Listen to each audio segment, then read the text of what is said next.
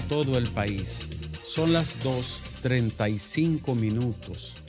Este es el sol de la tarde en este eh, día caluroso, Alejandro, martes 3. Un día como hoy empezó el problema en el muro de Berlín, ¿verdad?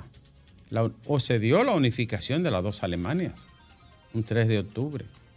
La de- la unificación eh, definitiva de la Alemania democrática y la Alemania, eh, la llamada República Democrática Alemana y, y la otra Alemania, Alejandro. La socialista. La del Este.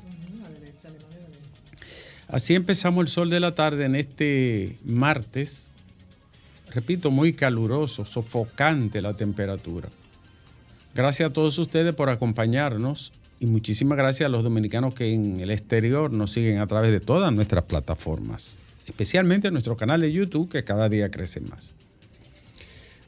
Alejandro, la resolución de Naciones Unidas para integrar una fuerza que pacifique a Haití, así le llamaron. Las experiencias son traumáticas y los resultados han sido pírricos, cuando no desconcertantes.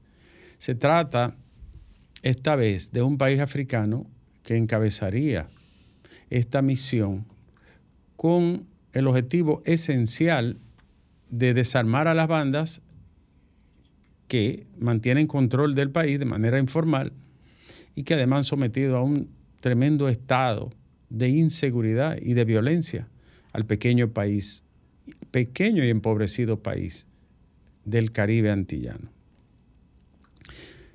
Este, esta decisión, que ya cuenta con la aprobación de más de 15 países del mundo, eh, solo fue posible por la presión montada desde la República Dominicana, sin lugar a duda. Hace años que se estaba produciendo allí un desgarro interior y un conflicto permanente que conducía al desastre humanitario, la, la inestabilidad política, a los problemas de la violencia en todos sus órdenes y a la carencia que afecta al país haitiano desde hace mucho tiempo. La República Dominicana no debe participar en ninguna escaramuza de orden militar ni ningún otro tipo de actividad que requiera intervención bajo ninguna circunstancia ni condición, tanto por respeto cuanto por que si hay un país que no le luce eso a nuestro país. Pero no cabe duda que, que al China y Rusia destrabar la posibilidad, aunque no votaron a favor, destrabaron la posibilidad, es decir, facilitaron que pudiera darse la conformación de la fuerza internacional. Si China y, y, y Rusia lo hubiesen sometido al Consejo de Seguridad de los cinco, pues hubiese quedado allí eh, en, en, la mesa bajo la condición del, ¿cómo se llama? El, el, recurso que utilizan, el veto. El veto. Pero no se dio. De modo que se espera que para noviembre, a principios del mes que viene, estén llegando eh, fuerzas regulares, por lo menos de la policía de Kenia, Haití. Y volvemos otra vez con la pacificación violenta, entre comillas, de, del país intentado por la MINUSTAD y que de alguna manera coadyuvó al escenario actual, según así, yo. Así. Yo lo que veo es que ese, ese, es un país que obligatoriamente hay que acompañarlo, obligatoriamente hay que ayudarlo. Ahí no hay un Estado, ahí no hay una institución que funcione, ahí no hay nada que esté en pie, institucionalmente hablando y dejarle ese país a bandas criminales que hacen de todo es un crimen de lesa humanidad. No es posible ya más derramamiento de sangre, más vida perdida, más atropello a la dignidad, más violaciones, más, más barbarie que la que se produce allí. No es posible. ¿Puedo preguntarte algo? Sí, claro. ¿Qué tú piensas que con esa intervención la situación de Haití va para dónde, que no, sea dos o tres muertos más y todo seguirá No puedo leer el futuro ni saber qué va a ocurrir. No, no es leerlo. no, no puedo leerlo, no puedo adivinar qué va a ocurrir. Lo que está ocurriendo en ese país sí, sí es palmario y se puede ver. O sea, nosotros estamos hablando que de, de enero a hoy hay más de 4.000 víctimas infelices niños, mujeres, ancianos, todos, sin ningún tipo de control. Mm. Que, la seguridad allí no existe ni siquiera para, para los que están en, condiciones de poder y de protegerse, mucho menos para un pueblo dejado a su suerte y abandonado por completo. Muchos dilataron en conformar algo, demasiado se esperó hasta, hasta el punto de un deterioro absoluto en todas las condiciones de vida de esa pobre gente. Y si este operativo de Haití falla, ahí lo que queda es la catástrofe. Si esto fallara y no se pudiera conseguir la pacificación, sacar a esa gente que de manera irregular controlan el Estado y tienen dominio del poder en términos fácticos, que son las, las bandas criminales, entonces nosotros estamos hablando que es un país colapsado por completo y que estaría en el hundimiento total. Si esto fracasara, hay que, hay que decirlo de manera clara y anticipada. No habría salida para Haití. ¿Qué salida puede haber? Un país que asesinó a su presidente, están ahí los mismos que lo patrocinaron, los mismos que armaron las bandas, la misma gente que ha permitido todo este desastre humano. Un país donde el 70% de los niños que nacen ni siquiera le dan un papel que diga que tú te llamas fulanito, es una cosa horrorosa lo que está pasando ahí y el deterioro de la calidad de vida y el deterioro de todo ya no soporta más. Eso es un colazo total. Ahí cualquier eh, teoría que se elabore sobre Haití es una ficción, porque ya no puede llegar más a un nivel de mayor degradación y desastre que el que está viviendo. Una de las medidas que obligatoriamente deberá de tomarse es abrir un corredor, porque ahí se va a escasear el alimento, el agua, las comidas fundamentales, los artículos básicos. Más, aún. Mucho más, exacto. Entonces ahí habrá que abrir un corredor que tendrá que ser por, por, agua y por tierra donde haya que acompañar, porque la hambruna que, se, que puede haber allí, el descalabro que puede haber, puede triplicarse en, condiciones peores. Es un problema como quiera, Ricardo, porque si se abre un corredor humanitario, también tú tienes que estar pensando en refugiados. El, tema está... Y lamentablemente la República Dominicana no está ni en capacidad económica ni logística de aceptar No es que Haití es un país refugiado. ¿Tú entiendes? La población completa de Haití es refugiada. pensar en una cosa así es, eh, o sea, no cabe, dantesco. Haití es un país de refugiados que expulsa a su propia gente constantemente al mar, a irse a otro país, a cruzar por el Darién, a irse a, Sudamérica, a venir a la República Dominicana. Es un país que expulsa a sus propios ciudadanos de porque tienen que sobrevivir.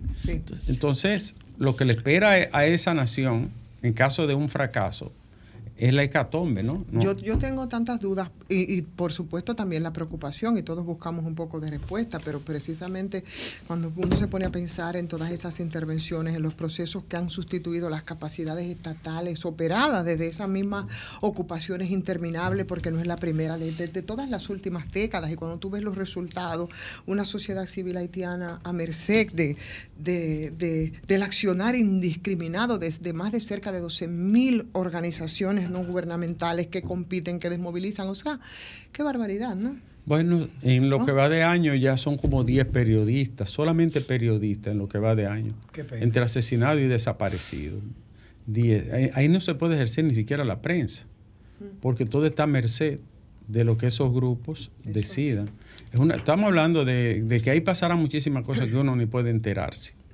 Eh, me decía un amigo que es, es, ciudadano haitiano y que vive en el país, bueno, él ha colaborado mucho, siempre ha estado en, conexión con nosotros aquí entre Haití y República Dominicana, que la cantidad de niñas violadas que hay allí es una cosa que no se puede escribir. Espeluznante. Es que es algo espeluznante. En, en refugios. Señores, tirotearon un hospital en estos días y hirieron parte del personal. Un hospital. Un hospital. Ustedes vieron un reportaje que estaba publicando, estaba en redes, lo hizo una agencia de prensa internacional de las parturientas. Señores, no tenemos ni idea de lo que es una parturienta en Haití. Bueno, la mayoría de los partos que se producen en, así de manera distóxica en, la calle, partos en, pre en la calle, en un, mercado, en los callejones, eso no, no se puede narrar Yo, yo creo que si no hay una garantía de, vamos a decir, dentro de este cuadro, de resguardar la dignidad de toda esa gente, no estamos en nada. Una intervención por una intervención sería fatídica. Ahora, permíteme decirle mi opinión. La República Dominicana recurrió a la ONU. Asumió que no podía hacerse cargo del conflicto en Haití, pero que no podía evadir las consecuencias que lanzan sobre nosotros. Ha logrado que las Naciones Unidas acepten la creación de una unidad con representantes de varios países que vengan a reforzar la policía para que en un año se produzca el orden. Y yo me pregunto, si ese proyecto fracasa, la República Dominicana va a ser por sí misma la única interesada en el caso haitiano. Bueno, eh, ojalá el gobierno asuma el respaldo a lo que van. Vámonos. Porque no tiene madre si eso no cumple su función. Bueno, de lo que se sabe es que eh, fue Canadá fundamentalmente quien convenció al gobierno de Kenia, porque se buscaba un país con esa característica, que convenció al gobierno de Kenia.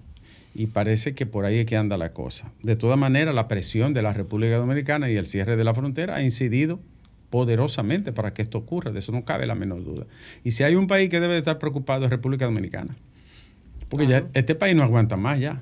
Este país no aguanta más. No es verdad que hay una nación sobre la tierra que el 35% de su nacimiento sean de otro país, de gente que tú ni siquiera conoces ni tiene un papel encima. Eso no pasa en ninguna parte del planeta.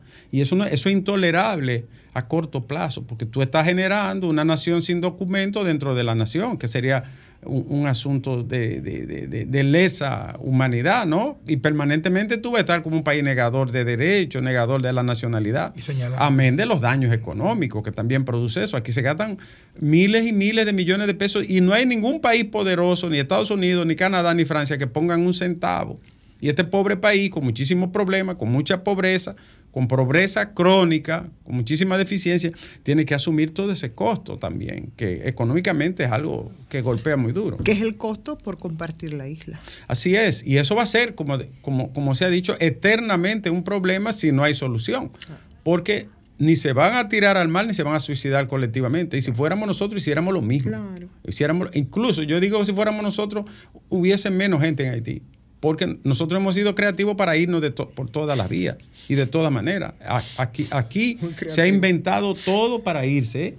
Entonces, lo que estamos diciendo finalmente sobre ese punto es que la República Dominicana es el país más interesado en que haya una solución y que regrese por lo menos la tranquilidad a ese pueblo. Porque es que la gente no tiene sosiego para vivir, es que tú no puedes hacer tu día a día, ni siquiera en la pobreza.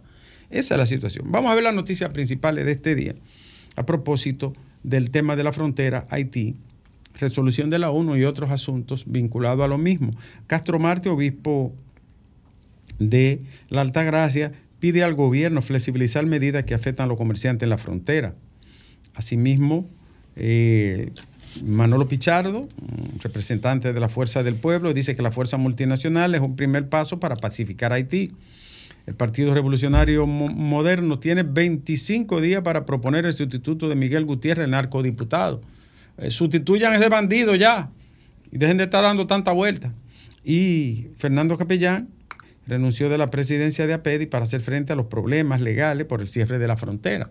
Una, empresa que tiene una gran cantidad de empleados y que está, se ha visto afectada por este cierre. El Ministerio de Defensa aumentó eh, el, sueldo al 97% de los pensionados y jubilados. Sí, por lo que le daban el tres cheles, ojalá le aumenten más. Kenia, líder de la misión multinacional a Haití, ha pedido más recursos para el país caribeño. Entre tanto, la República Dominicana no tendrá ninguna participación en la intervención a Haití, ha dicho hoy el ministro de la Presidencia.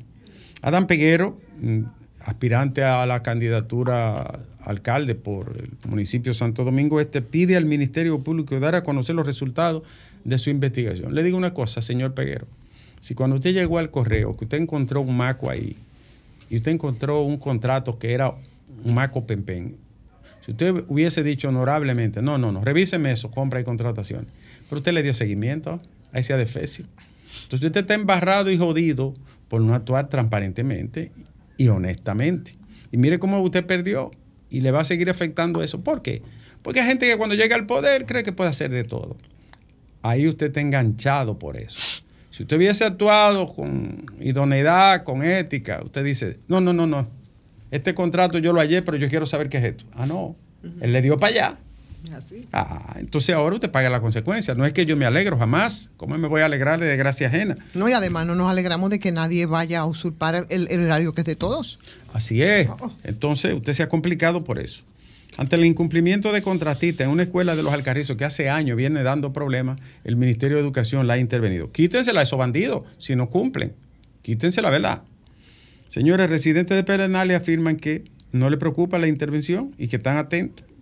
Entre tanto, también Ética Gubernamental le ha respondido a, Dan Peguero diciéndole que su asunto está en el Poder Judicial, no es en Ética que está. Seguimos con más información. El presidente Michel Martelly, uno de los responsables de esa vaina, de esa catástrofe, más corrupto que el carajo. Ese es el, baile- el bailarín. el, que, ba- el que bailaba en Pampeli, el- en, pantalones. Aquí, Dando- de-. Dando piquete. Sí, aquí le dieron la orden Así del es. Patricio, a este pendejo, Se la dio a un Leonel. charlatán. Sí, señor. ¿Eh? ¿Quién fue que la dio? Leonel. Suimiki, eh, eh, Suimiki, Jovenel Moïse y el de ahora, Un- del PH. ¿Cómo se llama el partido?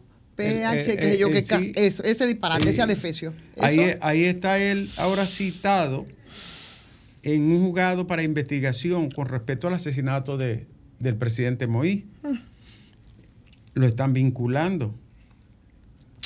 El presidente de la República, Luis Abinader, ha dicho que la situación de Haití no puede seguir así. Mientras, en- mientras tanto, José Horacio, diputado por opción democrática, condicionó su voto al presupuesto, a esa ley, si se revisa el tema del impuesto sobre la renta. Y tenemos más. Alejandro, Kenia ha prometido desarmar los matones y la pandilla a más tardar en enero. Una tremenda tarea, no sé por qué se proponen fecha. Y hay otra, Alejandro. Porque lo tienen identificado, saben quiénes son y dónde están. Sí, porque debe haber informe de inteligencia que diga quiénes son todos, ¿no? Y el que viene con una, con una ametralladora en la mano también es negro, por lo cual cuando mate a otro negro no van a decir que es un tema racial. Bueno. Pues por eso el tema de Kenia. Y se debe de tener un, un, un informe, ¿verdad? Un levantamiento bien completo de la situación de esa gente, porque eso tiene mucho tiempo y es a la luz pública que actúan, no es escondido, es a la luz pública que actúan eh, el- los grupos que lideran la, la Y un violencia tal barbecue. y el terror ahí. Un tal barbecue. Oiga usted el nombre. Barbecue. ¿Cómo avanza un país que, que el Dime- líder se dime- barbecue? Dime tú, Alejandro. Dime tú. Y por último, querido Alejandro, el gobierno va a destinar dos mil millones de pesos más para el plan de seguridad ciudadana. Es un barril sin fondo. ¿Cuántos cuartos se ha ido ahí? Alejandro, ¿cómo estuvieron las primarias en, en Bonao? Digo, la, la del PRM. Eh, ¿Cómo estuvieron? Quique Sosa, ¿qué pasó? Quique Sosa perdió. Mi amigo. Ándale. ¿Y, ¿Y quién más ganó? Y, y Felinova ya está pegando los afiches. ¿Eh? Y del Torito a, a- a Orlando, ¿quién ganó? El Torito y Orlando Martínez. ¿Cómo? Beso a cabo estúbano al Torito.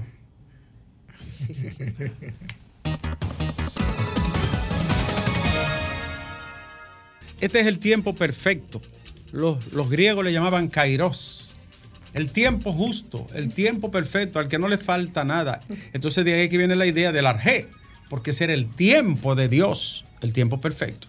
Kairos es el tiempo exacto en que concurren las cosas para que se dé la virtud, lo bueno, lo agradable, lo justo. Vamos a hablar con la gente. Buenas tardes. Esa se fue. Esa no tuvo tiempo. Buenas tardes. Buena, Nieve, ¿cómo está? Buenas tardes, querida. Todo, todo muy bien por aquí. Mira, ¿tú sabes por qué Leonel Fernández suspendió la reunión de Dajabón? No tengo idea, mi amor, si tú me ayudas. No, pregúntale a Riverón. Ah, Santiago Rivero, amigo de Sí, nosotros, al- comunicador al también y alcalde. El síndico, el alcalde de allá. Pregúntale para que tú veas. ¿Y qué tú has escuchado a propósito? No, que él, le- él le dijo que allá no se apareciera, que él es el culpable de esa haitianización. Ay, ay, ay, ay, ay, no, ay, no, ay, no. Ay, Ay, ay, ay, Riverón. No me haga eso. Buenas tardes. El maestro Doctor líder Nieves. guía no es responsable. Doctor Nieves, usted que es un jurisconsulto de la jurisprudencia dominicana, No tanto, le voy a pero hacer una le voy a hacer una pregunta. hágala pues. ¿Usted cree que es tan difícil controlar en República Dominicana a los motoristas? Cuando si usted se monta en su carro y no se pone el cinturón, le ponen una multa. Sin embargo, usted ve que los motoristas cruzan en rojo, suben los elevados, Sí, chocan su vehículo, los rayan y no hay una consecuencia. Tienes Eso sería razón. tan difícil. bueno, son dos. ¿Cuánto fue que dijeron que habían? Dos- Dije, se miran para otro lado. 2.5, ¿verdad? Sí. Hermano, es difícil, 2.5. Eso tumba un gobierno. ¿Eh? 5 mil paradas de motoristas en la capital. ¿Por qué que los DGC no le hacen, no miran para otro lado Lo que dijo el señor, rojo? lo que dijo el señor es muy razonable. Totalmente. A ti te ponen una multa por un, por el, El cinturón. el cinturón, pero el tipo le cruza en, en la nariz a un policía ahí. Se le ve en rojo no pasa Oh, pero nada. claro. No pasa nada. Tienes razón. Buenas tardes. Buenas tardes, Adelante. Nieve. Sí, señor. Saludo, un saludo muy especial para todos y especial para mi amiga Ivonne Ferreira. Saludos, mi querido. Miren, yo, en verdad, en verdad, yo estoy sorprendido, yo me sorprendo. Eh, no, a mí no me gusta hablar de esas cosas, pero Nieve, Sí. equipo, y cómo, y cómo, y cómo, está bien que los diputados son todos iguales, yo lo sé, ya usted, Ivonne, Fafa, han hablado de esa gente y esa gente, no hay forma de que este país tenga diputados que sirvan. Pero, pero cuando tienen dice un moderador de que a Víctor Gómez Casanova, Ay, de que Dios. moderando, moderándome, de que, que los diputados van a ser buenos, que, que, que los diputados va, va- mire, mire, este país de verdad que necesita, no lo que dice Fafa, una refundación, una bomba atómica. para Ay, ay, no, no, no, no. Uy. Megatones no, megatones no. Buenas tardes. Buenas tardes, Domingo. Eh, eh, Ricardo, Sí, dame un momentico para desarrollarte un poquito una cosa. Desarróllela yo, usted. soy reve- yo soy reverde como Ivonne. Ivonne, ¿cómo tú estás? Hola, ¿cómo está usted? La rebeldía es buena. Eh, yo soy yo soy que llamé un día que, que nunca he llamado, que yo oía tu programa, ¿te acuerdas? En la madrugada. Sí, señor. El caso de Haití, esa fuerza que, que aprobaron, yo no estaría en contra de ella si ella estuviera acompañada de 5 o 10 mil millones de dólares para desarrollar infraestructura, hospitales, carreteras, no solamente ir a matar gente para dejar el país en la misma situación, porque los Estados Unidos tiran un misil en Ucrania que cuesta 5 millones de dólares. ahora acaban de darle unos tanques carísimos. Entonces, entonces, ¿por qué tanto problema para invertir a este país? Si tuviera litio, tuviera oro, tuviera eh, petróleo, gas, ahí ellos hicieran de todo. Y yo, Gracias, señor. Buenas tardes. Tiene usted Buenas razón. tardes, ¿Por qué no buscan los recursos? Diga Buenas usted. tardes, Brito de las Américas. Adelante. En ese mismo orden de ideas del, del, del que acabo de hablar, yo me pregunto, ¿por qué tanta algarabía, tanta presentación eh, por el hecho de que aprobaron una junta multinacional en Haití? Si la MINUSTAD duró 13 años allá, y aparte del cólera y niños embarazadas, ¿qué otra cosa dejaron? Violación de niña. Exacto. Y se tragaron 7.400 millones de dólares, la mitad del PIB de Haití ahora. Y le quitaron el ejército, la policía, Ah, le desbarataron no. el país. 9.000 Yo muertos por cólera. lo que pasa hoy, precisamente. Bien. Gracias a usted. ¿Qué hacemos? Buenas tardes. Buenas tardes, Nieve. Buenas tardes, señor. Le habla Francisco de Sabana Perdida. Adelante. Eh, quiero hacerle un llamado al señor síndico Carlos Guzmán, que no sé qué es lo que pasa, que tiene semanas y no entra por los sectores a recoger la basura. Nos estamos ahogando en persona con toda la basura dentro del hogar. Atención, Carlos Guzmán. Si la basura sigue así, te van a hacer fuin, fuan. Y quiero felicitar al PRM por la honra y las buenas votaciones que pasó en el domingo pasado con la victoria del presidente Luis Abinader con el 91% de los votantes. Gracias a usted. En Elia Piña nos dicen lo mismo. ¿Qué dicen Elia Piña? Oh, Saludos. pleito y reconteo contando por fraude. Atención, DGC. Y en Ocoa, en el Pinal también. ¿Me escuchan? Adelante. Ok, atención, díjense. Ustedes que le encanta poner multa, no sé por qué. Mira, yo he ido a Estados Unidos, yo nunca he visto eso. Como los motoristas. Ah, caramba, qué pena, se cayó. Le pasan al frente a mí, es lo que iba a decir. Sí. Aunque Nueva York, Nueva York tiene un problema con los ¿A ustedes no le ha pasado alguna vez que están en un semáforo y hay dos o tres motores adelante y arrancan con su cosa en rojo como le- Todo, legítima y uno Y pasan los carros. y ustedes no han hecho intento de irse pensando que fue que Y cambió. en paquete, Sí. no es uno ni dos. Buenas tardes. Muy buenas tardes. Wilson desde Los Alcarrizos. Adelante. Miren, eh, felicitar de una manera u otra el gran trabajo que, que estuvo haciendo el presidente cuando fue a la ONU y por escuchar a la ONU también al presidente y también al mismo presidente de, de Haití. Por fin vamos a ver un poquito de luz con el tema de, de los haitianos, con la inestabilidad que tiene ese país. Yo soy de lo que digo que, que la persona no se puede cansar, el presidente no se podía cansar de, de elevar su voz, de que ayuden a Haití. Hoy podemos ver la luz. Gracias a usted. Buenas tardes. Buenas tardes, social de la que de la tarde. Diga usted. Para ustedes y para su equipo. Gracias. Yo desde aquí, desde Villa Altagracia, apoyo la inversión que se va a hacer en seguridad. Toda inversión en seguridad y en educación que se haga en el país, todo apoyo del presidente a la policía, para mí es bueno y válido y es bien visto. Bueno, pues gracias a usted por su llamada y participar aquí. ¿Y usted qué dice? de nieve. Ajá. Varias cositas. Primero, con relación a lo que dijo Iván ahorita, yo una ocasión en el semáforo me fui en rojo porque vi que arrancaban todos los motoristas y, y como que me crucé, crucé yo también. Y después que lo calculé, digo yo, ay, padre eterno. Así mismo Eh, otra cosa, otra cosa, Nieve. Nieve. Eh, yo no me alegro por lo que le había pasado a, a Jiménez, porque es un hombre, yo creo que, que es de los pocos hombres honestos que ha pasado por la, por la administración pública. Pero es una lección tanto para él y para Andújar, para que la gente entienda que aparte de ser líder, se necesita un partido para ocupar una posición pública sobre todo. Entonces ellos eh, se fueron precisamente buscando un beneficio político al PRM y hoy mismo el PRM, el PRM, porque no fue otro otro otro partido, lo sacó el mismo PRM, le dijo no te queremos aquí adentro. Y por otro lado, Fafa, yo tengo un gran respeto por usted, porque usted es un, hombre honorable, pero con lo que le, le ha hecho el PRM a usted, déjese de, estar defendiendo al PRM de que el cambio que vendrá, ¿cuál cambio que vendrá? Porque él no prometió cambio para que venga en el, en, a los cuatro años después. Él, él prometió un cambio para el 2020 que entró. La pandemia a él no lo sorprendió porque él cuando eh, ganó estaba en medio de una pandemia y sabía lo que le esperaba. Gracias a usted, señor Fafi, escuchate.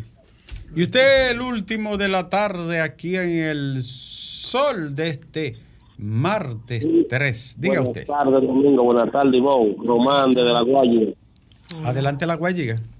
Eh, Domingo, yo veo como positivo el aporte que van a hacer para la policía y para la educación, pero mi llamada no fue para eso. Mi llamada es para decirle a los empresarios que, que, comercializan en la frontera que por favor, que sabemos que se está perdiendo mercancía, pero que hay que apoyar el gobierno, porque cuando pase cualquier cosa, después van a querer echarle la culpa al gobierno. Y al, al compañero que llamó, tengo para decirle que ya hay un cambio. Aquí en La Guayiga, cuando yo vi en la autopista Duarte, no había quien pasaba. Al mismo Danilo una vez se le ahogó la jipeta y no hizo nada. Abinader, arregló la autopista Duarte. Gracias, querido. Alejandro, tengo una tengo un corte aquí. Eh, Riverón. Eh, eh, eh, Riverón, ¿qué fue lo que pasó? Que tú tienes un corte ahí del maestro líder y guía. ¿Cómo va a ser? Riverón. Humildemente, yo considero que conmigo usted se ha pasado.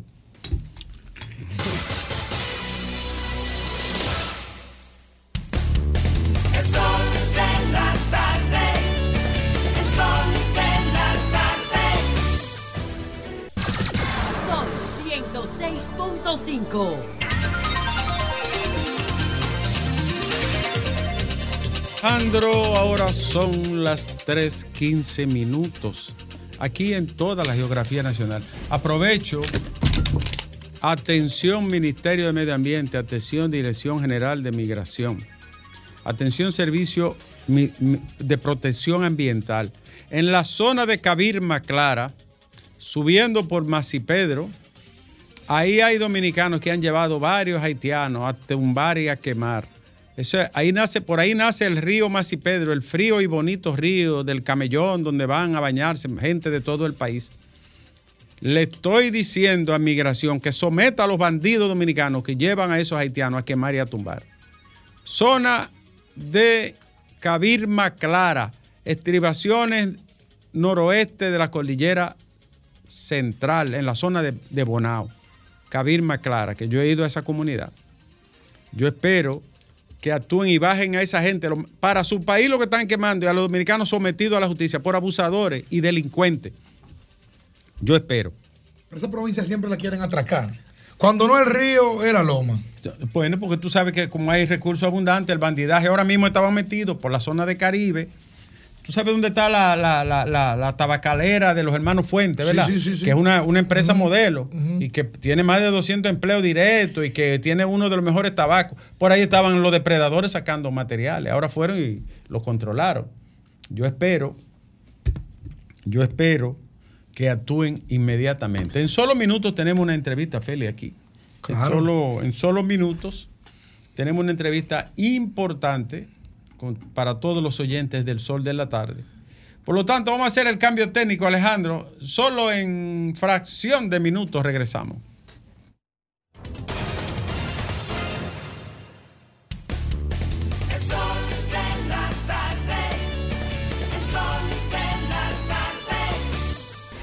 Este próximo miércoles 4 de octubre a las 8 de la noche, RCC Media presenta Debate político de los voceros de los diputados de los principales partidos políticos del país. Julito Fulcar por el Partido Revolucionario Moderno PRM. Luis Enríquez por el Partido de la Liberación Dominicana PLD. Y Tobías Crespo por el Partido Fuerza del Pueblo. En un debate moderado por el exdiputado Víctor Gómez Casanova. A través de Sol 106.5, Telefuturo, Canal 23 y todas nuestras plataformas digitales. Este próximo miércoles 4 de octubre a las 8 de la noche. Debate político en RCC Media.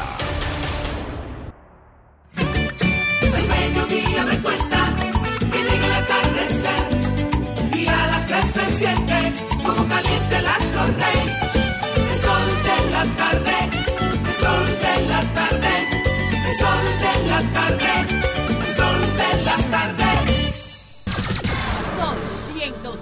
106.5.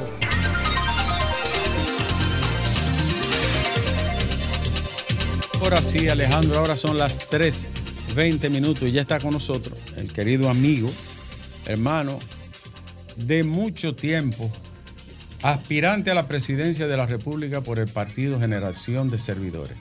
El ingeniero Carlos Peña está con nosotros. Buenas tardes. Ricardo, un placer grandísimo estar con ustedes. Félix, don Fafa, a todo el pueblo dominicano, gracias por este tiempo, Ricardo. Un honor siempre compartir un mismo escenario. Así es. Usted, bueno, yo me alegré mucho de que el Partido Generación de Servidores fuera apro- aprobado y adquiriera su personería jurídica. Ya ha conformado toda una estructura nacional. ¿Cómo ha ido esos trabajos, Carlos? Además de ya la presentación de la candidatura presidencial, los trabajos locales, provinciales. Bueno, generación de servidores hoy es una realidad. Es una realidad en los 158 municipios, en las 32 provincias. Tenemos, en el caso del nivel senatorial, tenemos más candidatos a senador que uno de los tres partidos que reciben 25 millones de pesos todos los meses, ¿no? Entiéndase. ¿Qué cuál? ¿Qué cuál? Dilo.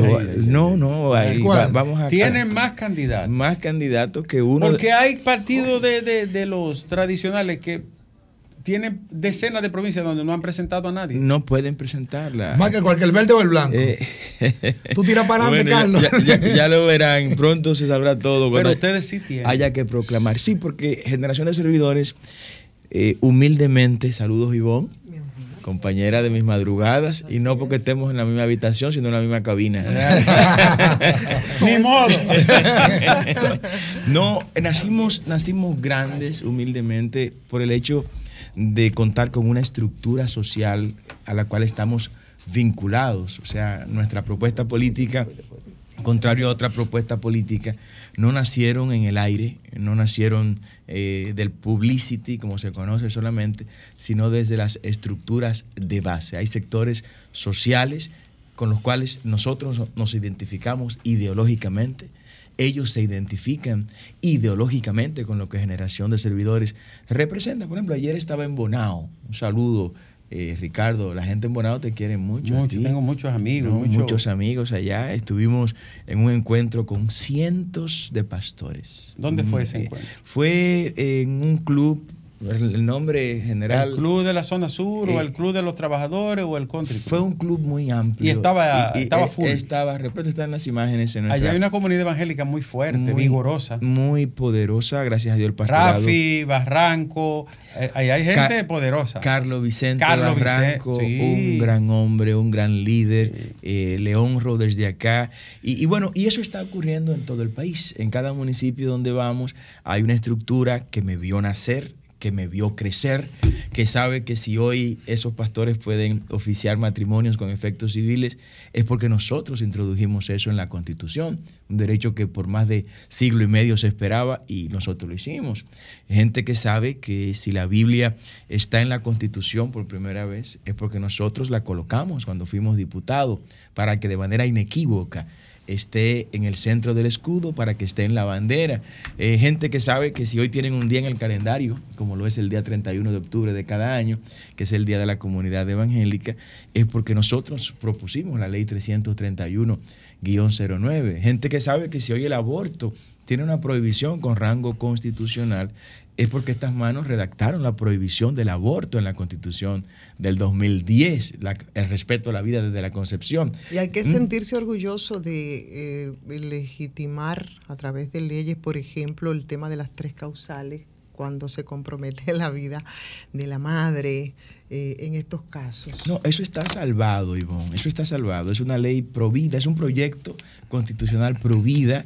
Aquí ninguna madre se ha muerto porque haya ocurrido Esperancita eh, se eh, murió. ese caso. No, Esperancita tenía otras complicaciones que ya la ciencia y los informes que se, se dieron luego de la evaluación forense lo confirmaron. Las tres causales no son más que tres grandes excusas que la élite global ha estado promoviendo y quienes vivimos ese momento, eh, en el caso de España, nos tocó estudiar en España cuando ese debate iniciaba, nosotros nos enteramos de lo que estaba ocurriendo con eso. Se quería abrir una ventana. Hay lo que se conoce... ¿La excusa para quién? Eh, para para los- la n- cantidad de niñas pa- que son violadas todos los días y que en este momento probablemente una de ellas está siendo violada, embarazada y obligada a parir. Sí, lo único que esa violación de esa niña no debe sancionarse al inocente que surge de esa violación.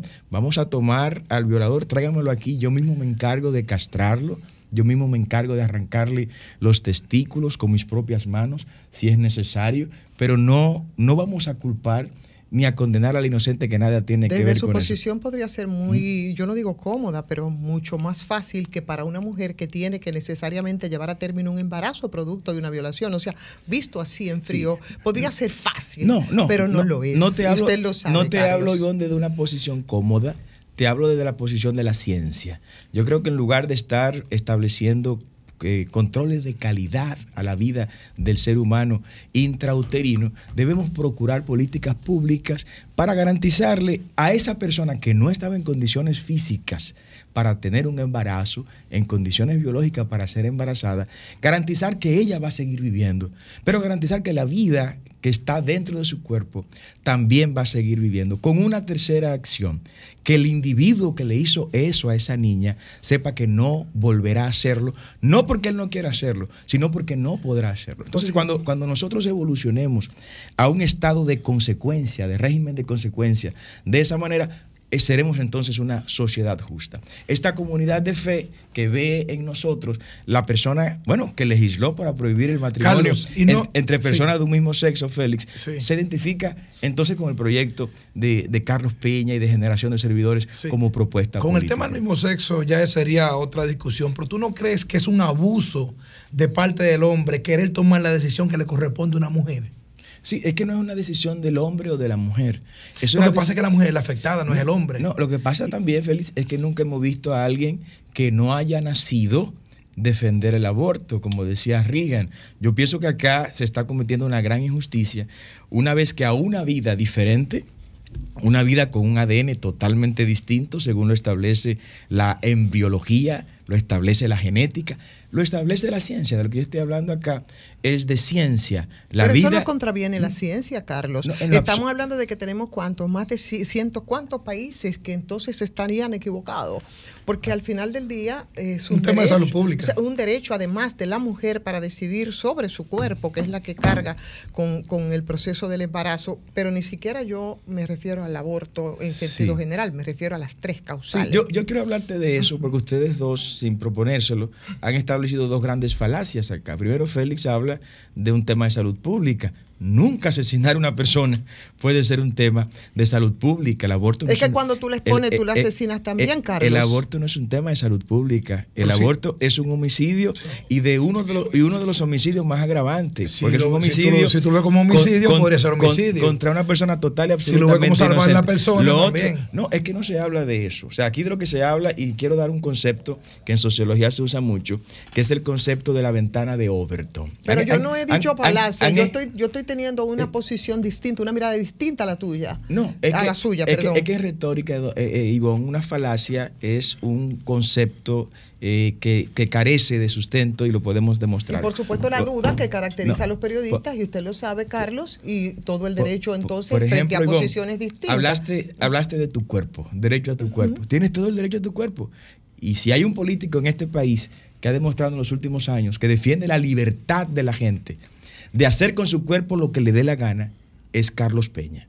El único candidato presidencial que fijó una posición responsable respecto a, a la obligatoriedad de la vacuna es quien le dirige la palabra. Y fuimos y marchamos y sometimos a la justicia, al gobierno actual, al ministro de Salud Pública, porque entendíamos que cada quien tenía el derecho de decidir en su cuerpo qué se iba a meter. Ahora, el niño que está en el vientre de la mujer no es el cuerpo de la mujer, es otro cuerpo total y absolutamente diferente. Son dos cuerpos distintos y la ciencia así lo confirma. No estoy hablando aquí de religión. Pero esa es otra aquí discusión. estamos hablando de ciencia totalmente eso- comprobable. Eso plantearía entonces Ahora yo quiero hablarle discusión. No, Carlos, eso de la ventana eso- de Overton. Ustedes han escuchado no, hablar discúlpeme, porque yo me quiero también ilustrar. Ah, eso, eso ameritaría entonces otra discusión y ya el Científica. término- médico, de salud, científica. O sea, cuando estamos hablando de un cuerpo, de una personita, ¿eh? En, eh, que es una discusión también que se ha planteado ahora. En, o sea, en el momento porque de- eso parece un no poco es que al momento de la concepción ¿no? Para nada y te invito a leer por ejemplo God's Language de Francis de Francis Collins una obra que vino pues a desmontar muchísimos mitos que había sobre este tema no Francis Collins demostró que no existe por ejemplo el gen gay no existe no existe. Francis Collins demostró, para mí, el cerebro mejor amueblado de este momento. Demostró que es falso. ¿Demostró que- o postuló? eh, no, no, demostró. Y fue quien, estu- quien tuvo al a cargo, por parte del gobierno de Bill Clinton, el estudio y el desarrollo de todo el concepto del genoma humano. Millones de dólares a su cargo. Y hay una historia hermosísima detrás Yo de, Francis Collins. que salgamos del nudo. Yo casi no toco esos temas porque lo veo dentro de lo que se llaman eh, intersubjetividades no resueltas. Por ejemplo, Carlos, Israel tiene cinco causales. El pueblo de Dios, cinco causales para interrumpir el embarazo. Entonces a veces yo veo como que hay una, una contradicción ahí con el tema de la fe. Pero no voy a entrar en esos detalles. Pero Israel no es el ejemplo a seguir, Ricardo, de muchas cosas. No, yo lo sé, pero Créeme que sí. Lo sé. Usted iba para la ustedes estuvieron en la frontera y Oh. Leonel Fernández iba para la frontera y no fue. ¿Cuál es la diferencia y qué pasó? Bueno, Leonel se dio cuenta que no tenía sentido que él fuera luego de la visita nuestra, ¿no? Antes de nosotros, pues había ido mucha gente a hacer prensa, a hacer relaciones públicas, a tomarse selfies, a hacerse videos. Sí, hubo hacer- mucho video y muchas fotos. Sí, sí. ¿Qué fue lo que ustedes No, hicieron que tuvo Nosotros tanto impacto? hicimos algo diferente, Ricardo. Nosotros vimos que el gobierno de, de Luis Abinader fracasó con este tema. Fracasó el gobierno haitiano, fracasó la ¿Con cuál comunidad tema, Carlos? internacional. Con El el, tema del canal y de la situación. Como el cierre de la frontera, Del ¿te canal de la discordia y todo lo que esto ha traído consigo, porque esto es, esto por definición, vamos a definir, y le- antes de continuar, Ricardo, que dejé en el aire la ventana de Overton para concluir con este tema. La ventana de Overton es un concepto en sociología que se aplica para, para tratar de introducir por una ventana un gran monstruo que entero no cabe por ella. Entonces se procede a descuartizar o desmembrar el monstruo y pieza por pieza lo entramos por la ventana y cuando ya lo hemos entrado al cuarto, lo ensamblamos de nuevo. Es lo que se busca con las tres causales. Entrar el aborto por la ventana de Overton, ¿no? Con estas excusas y luego que esté dentro, lo que ha ocurrido en los demás países, que ah, están, están abortando hasta niños recién nacidos. Entonces, con el tema de la frontera, ¿qué es la guerra? La guerra es el fracaso de la diplomacia. Cuando en un país suenan tambores de guerra, es porque la diplomacia ha fracasado. El gobierno de Luis Abinader y de PRM fracasó en materia diplomática. ¿Y por qué lo fraca- fra- fracasó? No solo fracasó con este tema del canal, sino que ha fracasado, a vida cuentas, que no ha sido capaz de convencer a los Estados Unidos de enviarnos un embajador. ¿Cuántos países en nuestra región no tienen un embajador norteamericano? Enumérenlo.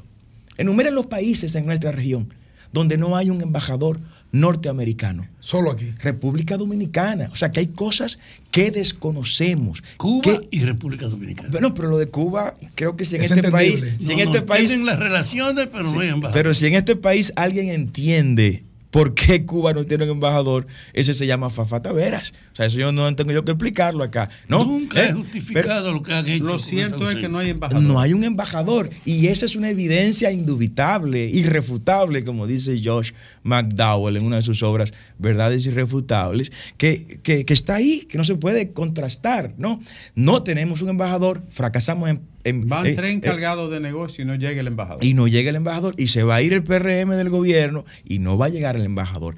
El otro fracaso diplomático tiene que ver con haber llegado a donde hemos llegado con este tema del canal de la discordia, porque Luis Abinader es responsable de lo que ahí ha ocurrido. En el año 2021, en un comunicado conjunto entre el gobierno haitiano y el gobierno dominicano, se dijo que ese canal no iba a desviar el cauce de el río Dajabón o del río Masacre.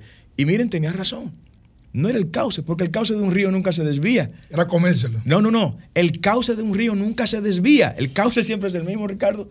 Porque el cauce es el recorrido del río. Es el agua. Lo que iban a desviar fue el agua. Y efectivamente, eso es justo lo que, lo que han estado haciendo. O sea, el gobierno sabía lo que ahí se estaba haciendo. ¿Y por qué adopta esta postura de pseudo patriota y pseudo nacionalista? Alguien que no es nacionalista y alguien que no es patriota como Luis Abinader, como él mismo lo ha confesado Pero espérate, publi- ¿por qué, tú dices, públicamente. por qué tú dices eso? Porque él ha demostrado lo contrario. Y, y aparentemente en este tema diplomático y todo este rollo, ha ganado puntos por su patriotismo. No, no, no ha ganado punto y de hecho las primarias así se lo demostraron. Luis Abinader apenas obtuvo el 29% del universo Pero elect- RD Lía dice lo contrario, no, no, Carlos. No, no, no, pero está- estamos hablando de los números incontrastables. Estoy hablando de números que están ahí, que la Junta los avaló. Carlos. El 29% del universo electoral llamado a votar el domingo pasado fue el que se sintió atraído a votar por Luis Abinader. Y como no son marcianos, los PRMistas son dominicanos, ese mismo porcentaje coincide con encuestas que grupos empresariales están manejando y que no se atreven a publicarla por temor a represalias. Carlos, usted es ingeniero y entonces técnicamente eh, dijo algo y me gustaría un poco eh, me arroje luz.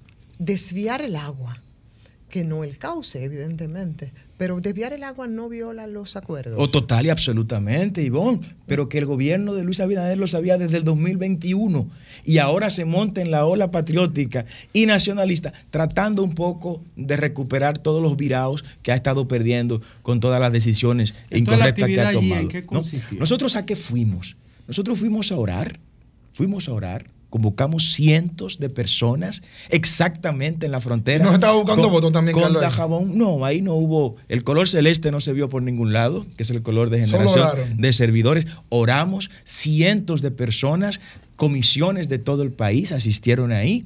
Llevamos comida, ahí se invirtieron cientos de miles de pesos en este evento. Le Lle- dieron, le eh, dieron comida hasta, lo- hasta los mismos a haitianos. todos los haitianos, Ricardo, que iban saliendo de manera voluntaria, le dimos bolsas de comida para que ese sea el último recuerdo que se lleven de República Dominicana. A eso fuimos y nos sentimos contentos, porque entre las plegarias que elevamos al cielo en ese momento, hubo dos que eran las más importantes.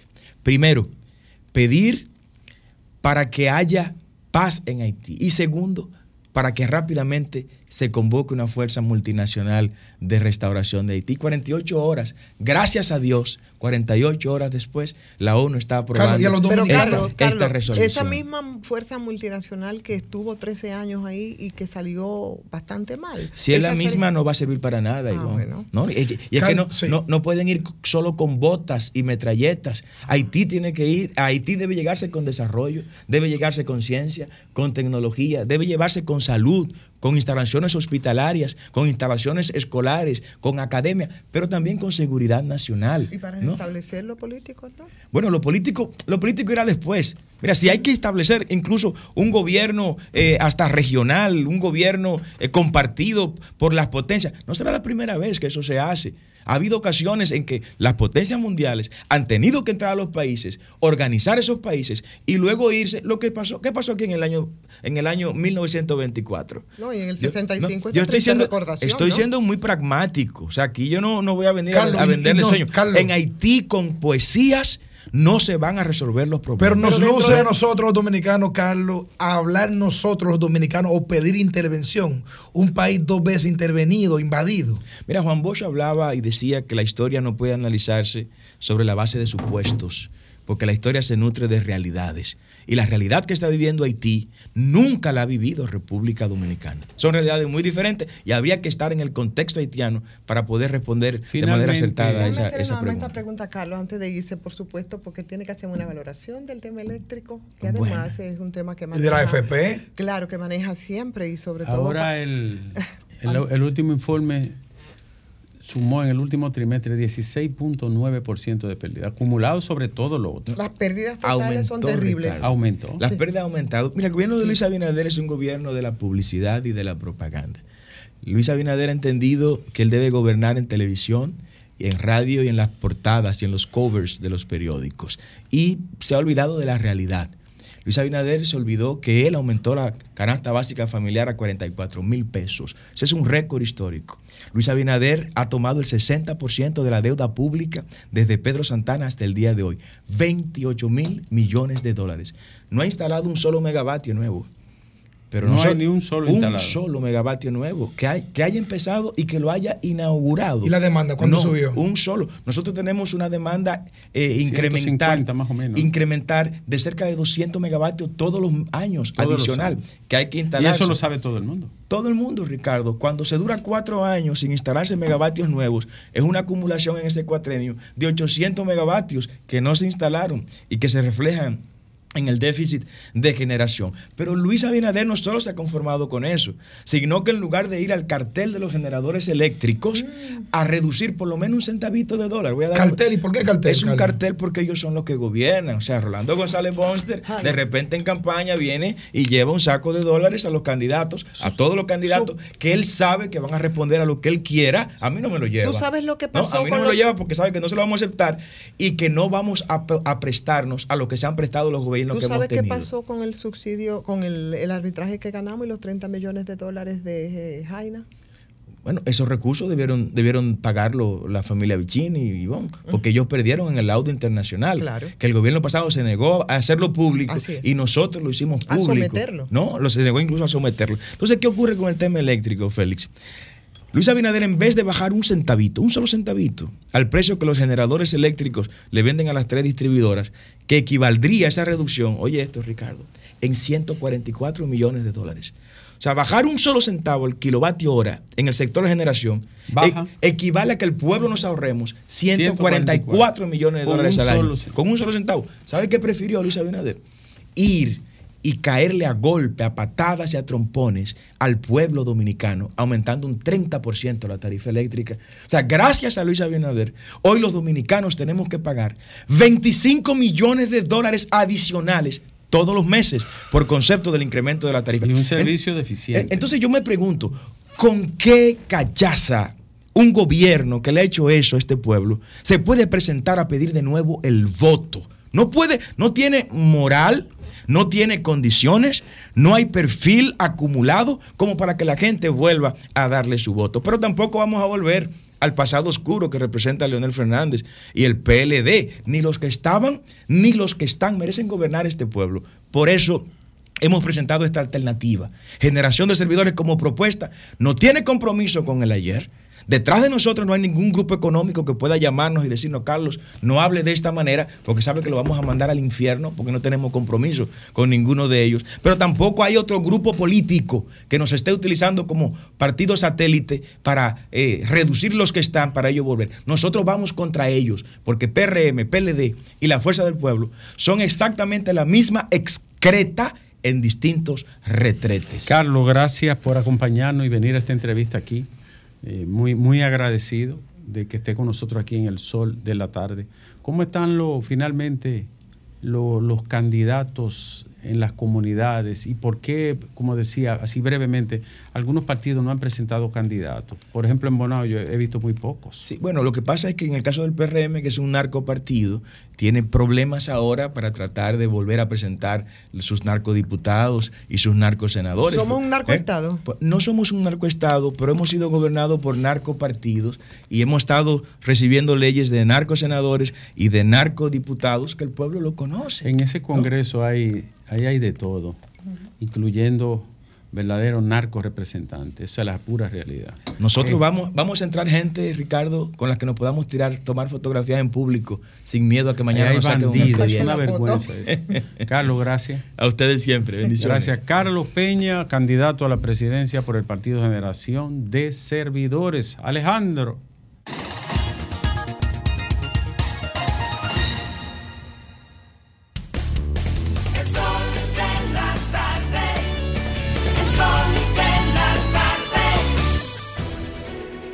Sol 106.5, la más interactiva. Una emisora RCC Miria. Sol, Sol 106.5. La, la- la más interactiva.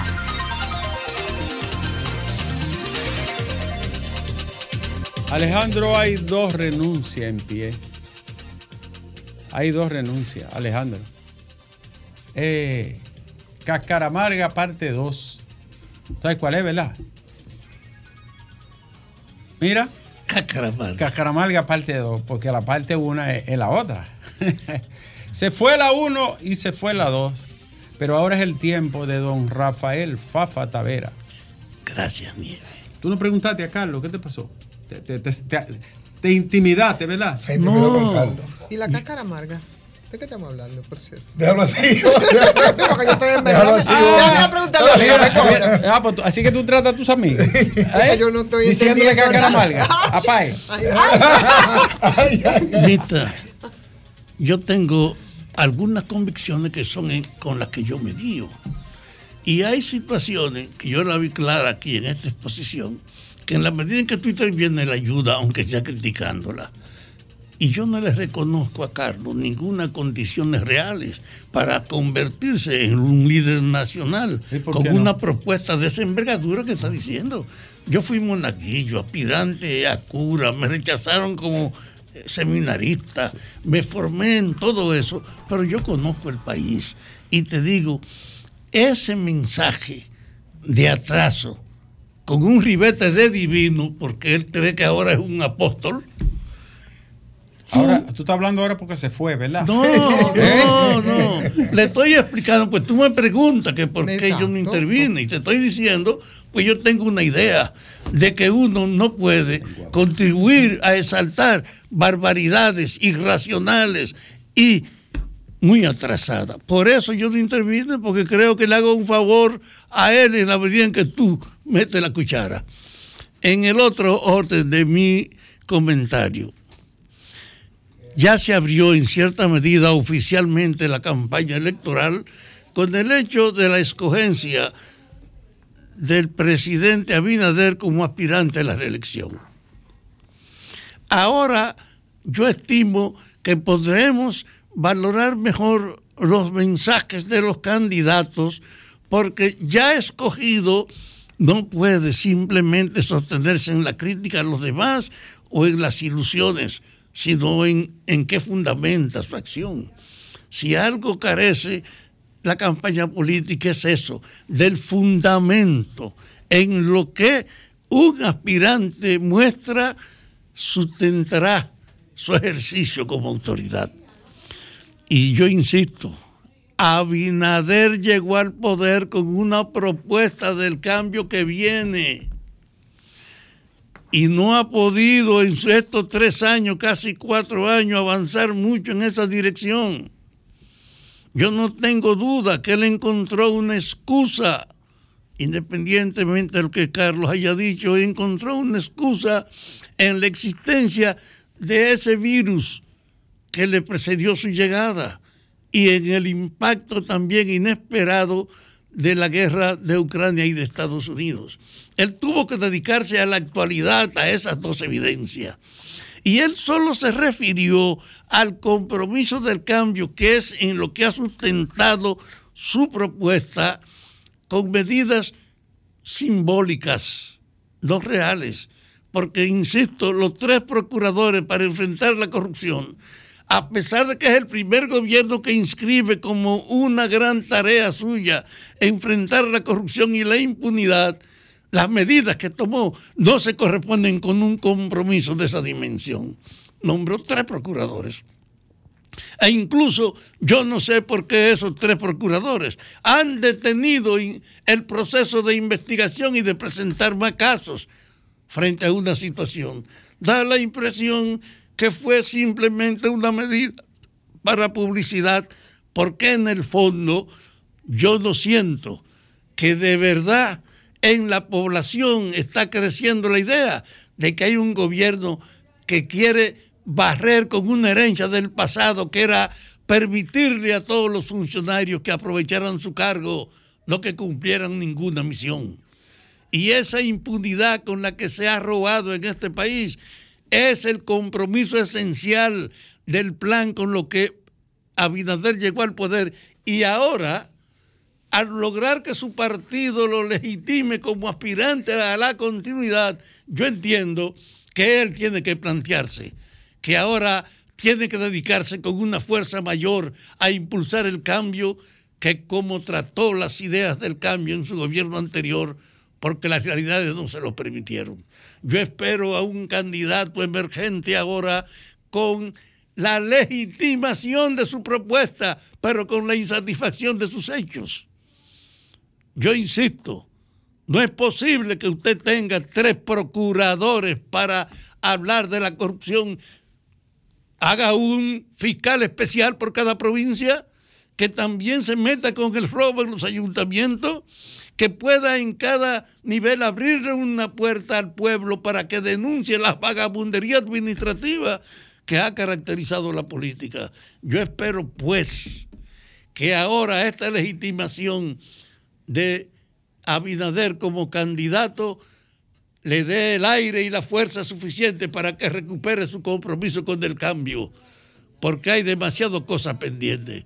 Él está con la policía en un compromiso para refundar la policía.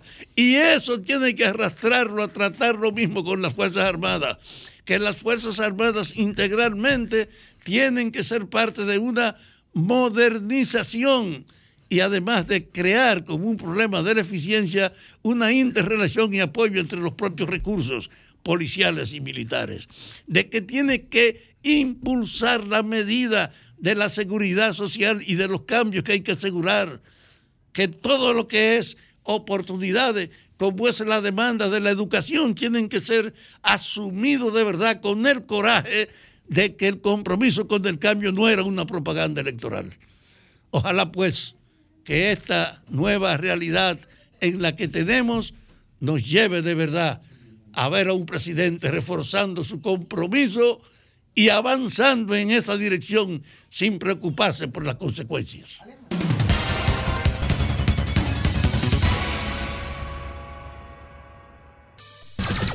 Son 106.5.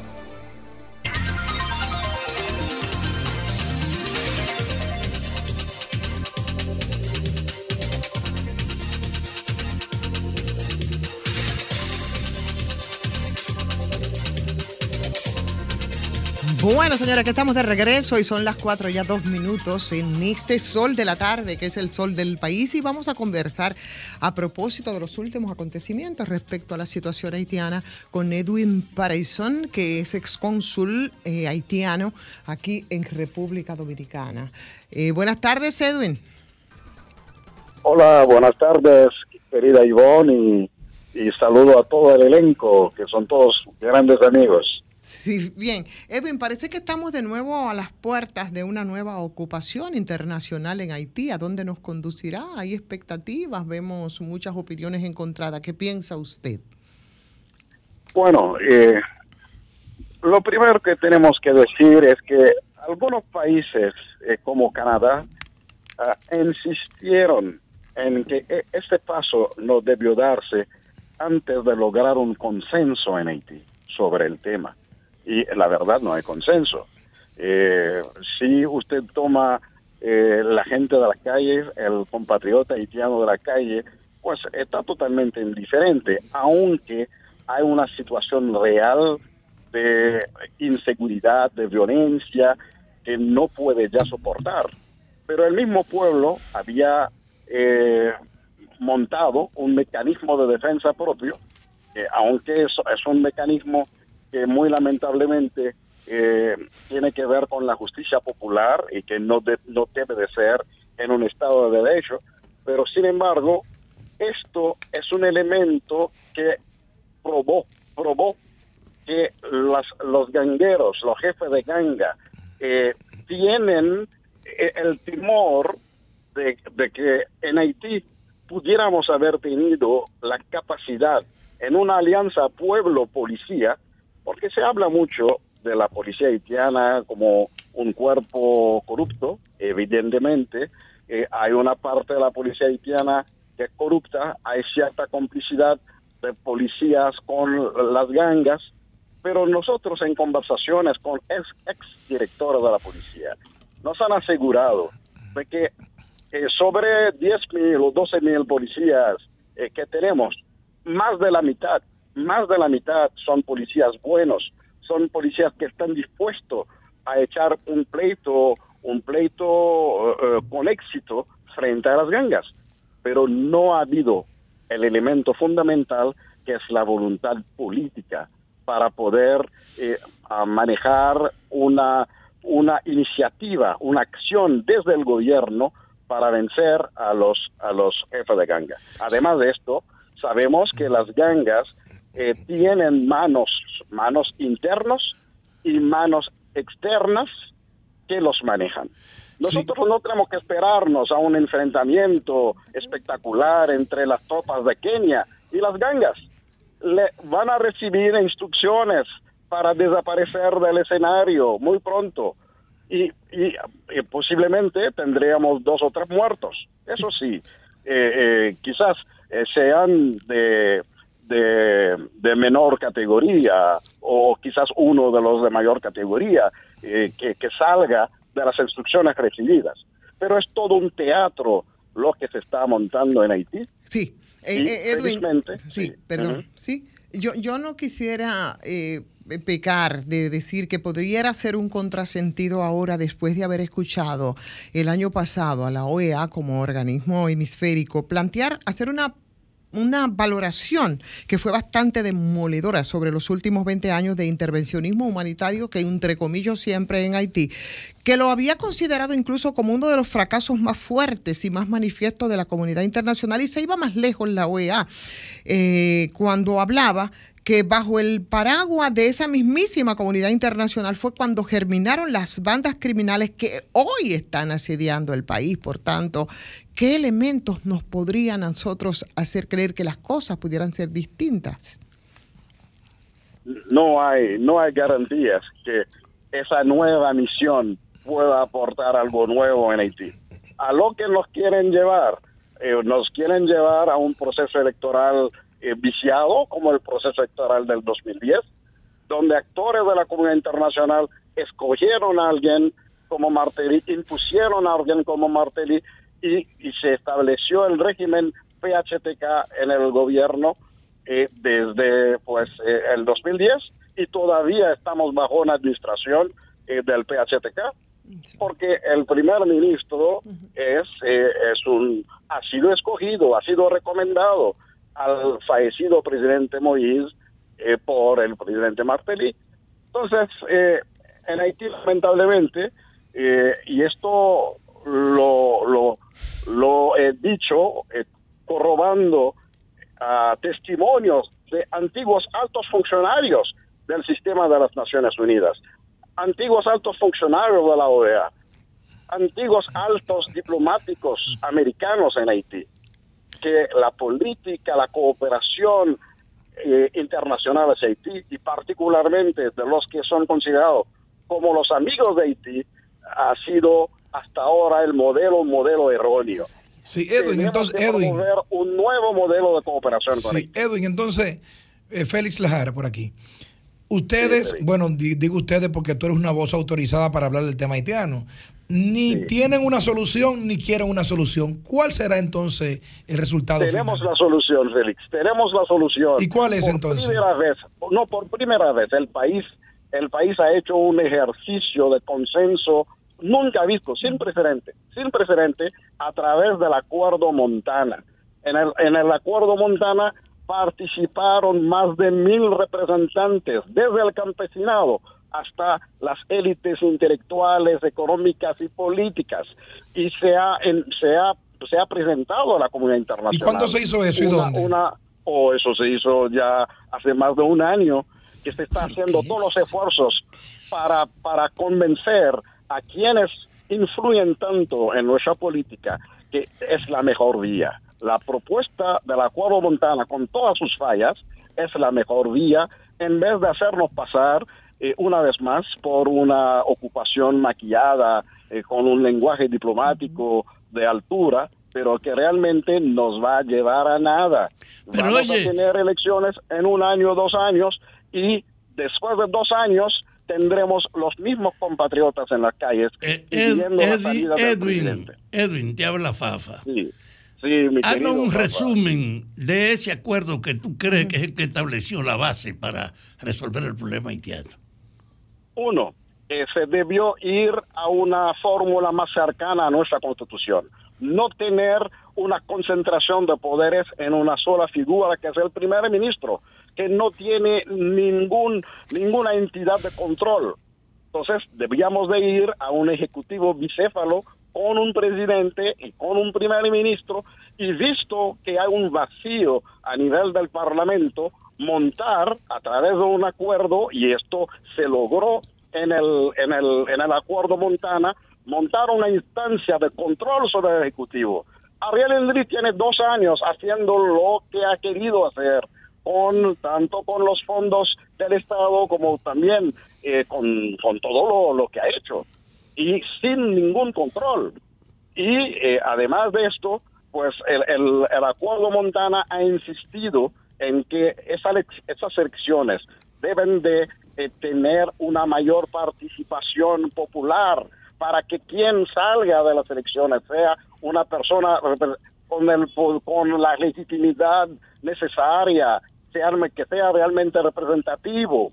Todo esto está en el acuerdo Montana, que nosotros lo hemos traducido al español, lo habíamos eh, enviado a varios grupos, eh, a varios medios eh, para poder eh, explicar que Haití ha hecho su propio esfuerzo, pero no sabemos por qué, Fafa. No incluye, no incluye, no incluye el corte del tráfico de armas, ese acuerdo.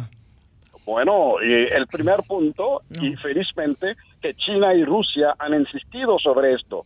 Le han pedido a los Estados Unidos su particular, especial cooperación, porque ya eh, teníamos años diciéndolo, que las armas provienen desde el- la costa sur de la Florida. Y, y por fin eh, ya se ha sabido, se ha comprobado que el tipo de armas que utilizan lo- las gangas y eh, Rusia pues lo ha denunciado, eh, hay armas del ejército americano que fueron ut- utilizadas en Irak, que aparecen ahora en Haití. Y, y- y Estados Unidos que siempre nos pide, nos pide a nosotros nuestra colaboración, a nuestros países, en cuanto al tráfico de droga, pues nosotros le hemos, hace dos años estamos diciendo a los Estados Unidos que tienen que apoyarnos en parar, en parar el suministro de armas y municiones hacia, hacia las gangas. Pero lo peor es que se ha creado una federación de gangas con eh, la tolerancia de la representante del BINU en Haití. La, señora Lalim, que en ese momento era la, la coordinadora del- de la oficina eh, llamada BINU de las Naciones Unidas, o del, del secretario general de, la, de las Naciones Unidas, pues apoyó lo que es una federación de gangas. No sabemos realmente si lo que se estaba buscando es tenerlos en un solo espacio para tener más datos de inteligencia. No sabemos si era esto la finalidad, pero si era esto, ha sido una, una, una, un cálculo totalmente erróneo porque fortaleció eh, eh, el sector de las gangas hasta tal punto que ya ustedes saben que por lo menos en la capital tienen el control del 70% del territorio de la capital. Pero, Eh, sí, un, un momentico. El, el acuerdo de Montana que tú bien señalas, aunque, un- aunque es un documento interno de los haitianos para desarrollarlo o recuperar su democracia, ¿tiene algún señalamiento respecto a las relaciones con República Dominicana? Eh, no, no, no, realmente no. Sino es un, es un documento que tiene que ver con la gobernanza, con cómo recuperar eh, la autoridad del Estado, porque muy lamentablemente para nosotros la experiencia con el PHTK, el partido que eh, desde donde justamente viene el primer ministro, eh, pues eh, nos ha llevado a un abismo total desde el punto de vista de la gobernabilidad y, lamentablemente eh, la comunidad internacional, sobre todo los países con mayor influencia y entre ellos no se puede, no, no podemos no citar los Estados Unidos, que definitivamente, eh, y esto no es un secreto para nadie, hasta para nombrar a un jefe de la policía en Haití hay que coordinar, hay que consultar con eh, la embajada o con el gobierno de los Estados Unidos. Entonces, eh, entendemos que los Estados Unidos podrían utilizar mejor su influencia para fortalecernos democráticamente, eh, para, para escoger jugadores en los mejores equipos que tenemos. Pero los jugadores escogidos por la comunidad internacional son de los peores equipos y esto es eh, el resultado que tenemos hoy. Tenemos que subrayar de todos modos que hay una asociación de electos americano-haitianos. Eh, me imagino que quizás los dominicanos lo tengan también eh, a través de Adriano Espaillat, pero del lado del lado haitiano, el haitiano americano, eh, la asociación de electos, lo llaman allá oficiales electos, ellos son más de 140 eh, oficiales electos, escribieron una carta a- al presidente Biden pidiendo pidiendo al presidente Biden de retirar su apoyo al, al gobierno de Ariel Henry. Bueno, sabemos que ya eso no es posible, eh, porque es el mismo gobierno de Biden quien al final eh, pidió, eh, presionó para eh, la aprobación de esa resolución eh, y logró que un país aliado, un país africano aliado, eh, como Kenia, eh, aceptó eh, tomar la jefatura de esas tropas eh, multinacionales. ¿Es Kenia o es Estados. Unidos? ¿Es Kenia o es Estados Unidos a través No, de Kenia? Kenia, ah, Kenia es un país aliado eh, de los Estados Unidos en África y se logró, se logró a través de las negociaciones diplomáticas convencer a Kenia en, eh, en tomar la jefatura eh, o dirigir las tropas. Pero eh, eh, estamos, vamos a tener policías kenianos en Haití. Una policía, la policía keniana no es, eh, no tiene la mejor reputación en el mundo. Entonces, son policías que también tienen problemas de corrupción, problemas de violaciones de derechos humanos y, y- y nosotros estamos teniendo esos mismos problemas con nuestra policía. ¿Qué tipo de modelo? ¿Por qué Kenia? de modelo? Sí, ¿por qué Kenia, o sea, por qué Kenia entonces elegido irse tan lejos para buscar una solución? Fue Estados Exactamente. Bueno, eh, eh, sí, esa, eh, esa pregunta, esa pregunta no la puedo contestar yo. Habrá que, habrá que preguntar eh, eh, a los, a los americanos por qué Kenia. Y, Eh, pero- bueno, pero- Kenia tiene su propio interés, porque Kenia, como país emergente, eh, Kenia está buscando posicionarse eh, a nivel de la diplomacia internacional y ve en esto una oportunidad de tener visibilidad internacional. ¿Usted cree que ha influido el periplo del presidente Luis Abinader después de la muerte, del asesinato de Jovenel Moïse, que por cierto parece que el secreto mejor guardado, eh, las responsabilidades establecidas? ¿Usted cree que esto es lo que ha influido para que se, se decida esta nueva intervención eh, en Haití, como dicen algunos de los políticos de aquí del patio? No, definitivamente, desde el interés, desde el punto de vista del interés dominicano, eh, la diplomacia dominicana, bajo el liderazgo del presidente Abinader, ha hecho eh, un papel protagónico y es un, es un éxito. Ahí comparto eh, totalmente la, la, visión del presidente, desde el punto de vista del interés dominicano. Pues se, trabajó, eh, el presidente Abinader ha- ha estado presente en, en cual- cualquier escenario internacional, lo ha aprovechado para, para hablar del tema haitiano. Aunque no estemos de acuerdo con la parte que tenga que ver con la eh, con el- la, la presencia militar, pero no no no podemos eh, no reconocer. Y desde el punto de vista haitiano, ¿cómo se ve entonces? No, no podemos no reconocer el trabajo de, de atención particular.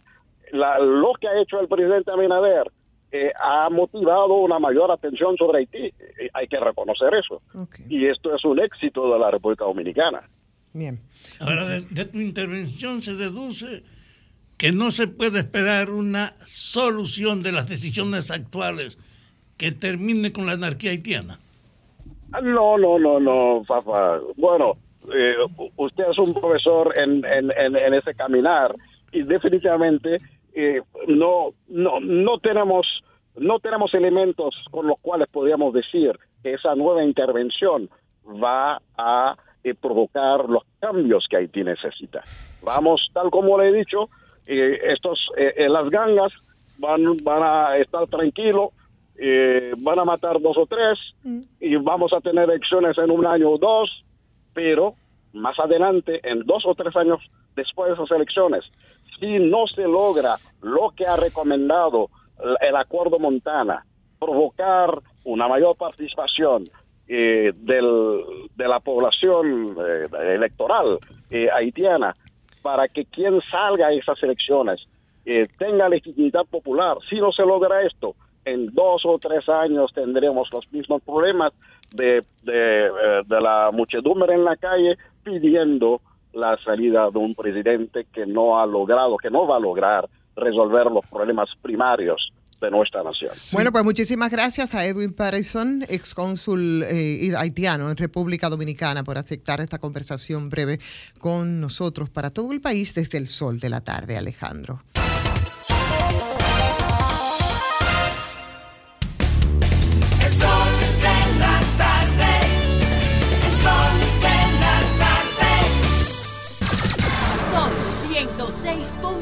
Sol 106.5.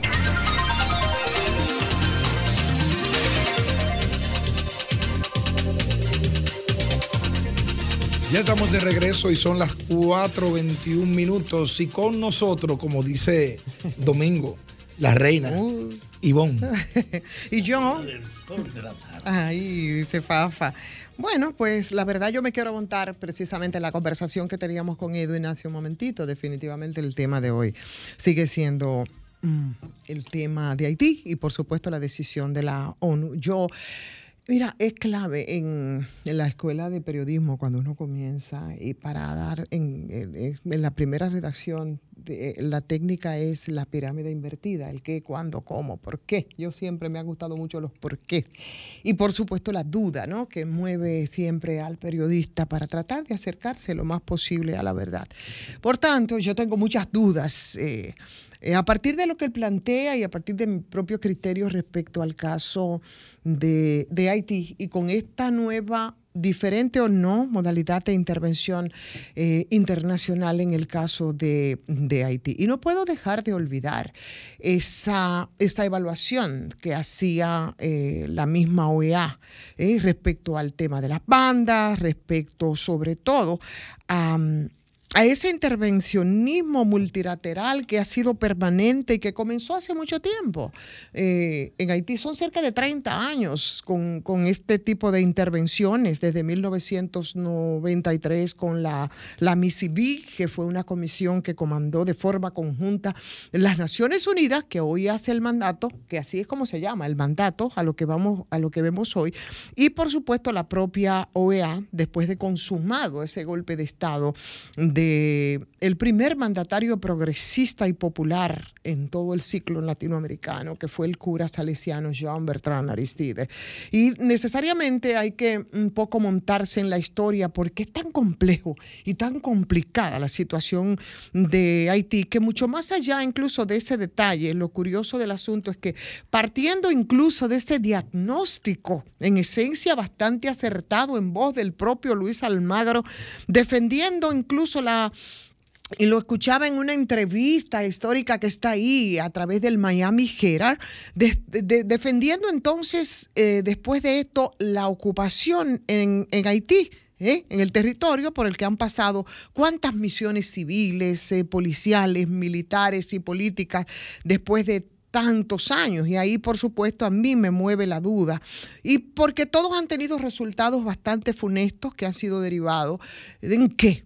Bueno, todos conocemos en escándalos de violencia sexual sistemática que fueron cometidas por esas tropas de ocupación y por las reiteradas masacres también cometidas en, en las barriadas populares, pero además por la introducción de la epidemia del cólera, que fueron 9 mil personas la, a las que le causó la muerte infectó y los datos están ahí 800 mil, según reconoció también el propio eh, Ban Ki-moon. Oneroso, muy onerosa es esas intervenciones, considerando que fue una misión que fue preparada para, que, para estar seis meses, que fue la MINUSTAP y que se prolongó por 13 años.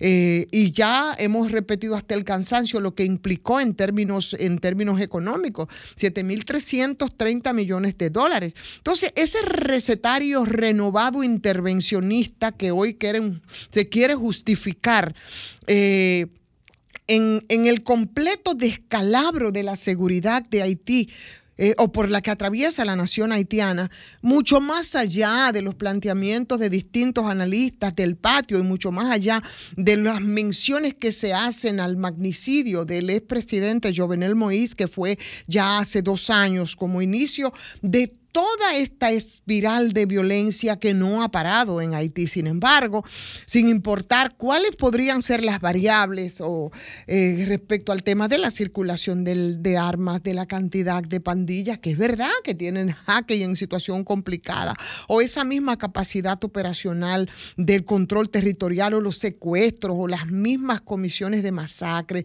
tantos asesinatos, tantas violaciones. Entonces, se trata de una tendencia que ha venido a largo plazo y que comenzó a, consolidarse ciertamente, como refería Edwin, desde la misma llegada del PHTK en el año 2010. Un partido que todavía sigue gobernando, que fue el partido de Martelly, el partido de Jovenel Moïse y por supuesto ahora con Ariel Henry. Y eso desbarata de alguna manera lo que fueron esas lecturas de la OEA, porque eso es lo que me resulta más escandaloso, y ese tiro de elevación contra las mismas Naciones Unidas, eh, esa retirada de la MINUSTAD eh, y esas tendencias a la supuesta seguridad que comenzó a, manifestarse varios años antes, no lo digo yo, lo dicen ellos y como se desprenden incluso de estudios que hay sobre el tema del paramil- paramilitarismo, del crimen organizado, de esos fenómenos sociales e incluso que han encontrado como caldo de cultivo ahí en Haití, eh, un, un- vacío generado muy propicio por diferentes factores, porque ha habido, y eso es lo que es, a lo que se ha apostado en Haití, a, a una quiebra de las capacidades estatales por muchas razones también. El tema de la crisis económica aguda, terrible en, en Haití, espontáneas o inducidas, no importa, eh, por fenómenos de guerra civil, por ocupaciones, por conflictos, por ocurrencias de catástrofes humanitarias, porque ha habido de todo. Entonces, eso rompe y ha roto de muchas maneras y ha debilitado ese tejido social, estatal eh, y comunitario. Y ese tejido comunitario lo ha roto también la proliferación de las bandas, un tejido que en Haití, por la extensa historia anticolonial, hay quienes no quieren ese tipo de referencia, por las características que son eh, muy sui generis de una sociedad que está forjada eh, en fenómenos como las luchas antiesclavistas, el tema del cimarronaje, que tuvo históricamente una unidad de resiliencia bajo un signo poderoso de la integración nacional. Entonces, Puerto Príncipe era hasta hace no tantos años una capital relativamente segura. Es así. Si la comparamos, por supuesto, con las grandes capitales de América Latina, pero no fue la aventada pacificación violenta esta, eh, intentada por la MINUSTAD, la que coadyuvó a ese escenario y eso no podemos perderlo de vista. Y ahí intervinieron varios factores y en ese proceso, por supuesto, de sustitución de las capacidades eh, eh, estatales operadas por ocupaciones que parecen interminables en Haití en las últimas décadas, pero además ese mismo debilitamiento que ha habido de la sociedad civil eh, en Haití, haitiana, merced de ese accionar indiscriminado de cuánto, de más de 12 mil organizaciones no gubernamentales que ahí compiten, que desmovilizan, que captan recursos, ¿no? En el post-terremoto, por ejemplo, del 2010, esas políticas económicas también neoliberales, o sea, son tantos los elementos y son tantas las experiencias que hemos tenido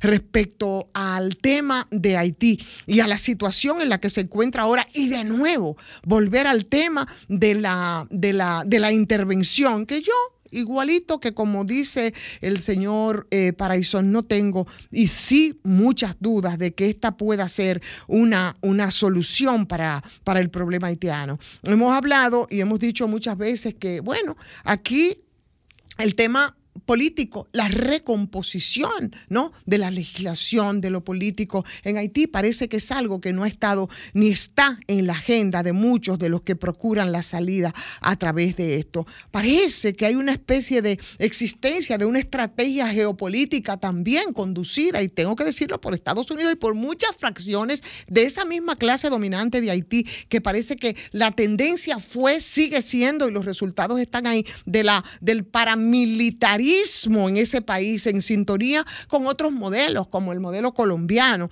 Pero eh, parece que el desarme, el desmantelamiento, la reintegración que se estimaba, por ejemplo, en el 2019 y que eran unas 500 mil armas ilegales en circulación en ese país, una estimación que desafortunadamente ha sido largamente superada en los últimos años, es la respuesta y ha sido la realidad que está ahora mismo eh, en, Haití eh, imperando. Entonces, la cruzada intervencionista de la OEA el próximo fin del mandato de la BINU que es la oficina integrada a la que hacía referencia el excónsul de las Naciones Unidas en Haití, esos debates abiertos en Estados Unidos en torno a, a- qué hacer con esos incómodos o con ese incómodo aliado en la cuenca del Caribe, el problema de la seguridad de Haití, con sus dimensiones que no se quiere ir más allá de lo específicamente policial y operacional, pero que no se quiere ver en su dimensión política. Eh, eh, más amplia con el control del territorio del país, yo no sé si podría ser retomado sin un proceso electoral que pudiera habilitar la recomposición del, del poder político con, por una autoridad legítima que pudiera ir de la mano con las pretensiones de esta ahora nueva intervención internacional en Haití.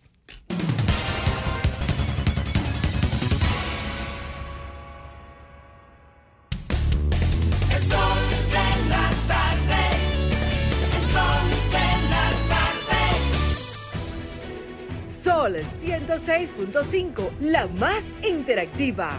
Una emisora RCC Miria. Sol 106.5.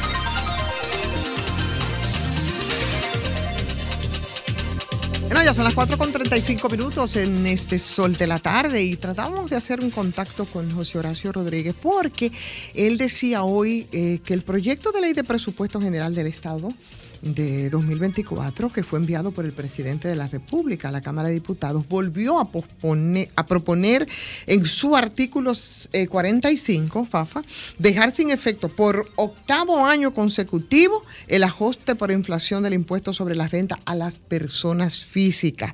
Y por supuesto eh, hablaba de cómo esto, bueno, pues afecta precisamente a la clase media de la sociedad que le dieron mucho apoyo en las urnas.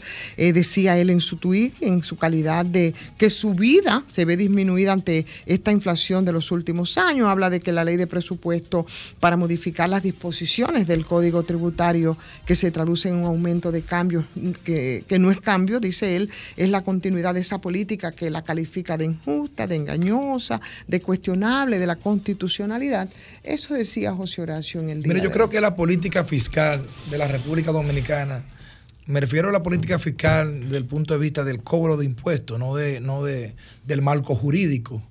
Yo creo que siempre ha sido abusiva. Lo fue ayer, lo es hoy y lo seguirá siendo porque hay un sinnúmero de leyes. Por ejemplo, ese jodido anticipo, ese jodido 1.5 de, de anticipo del 2006.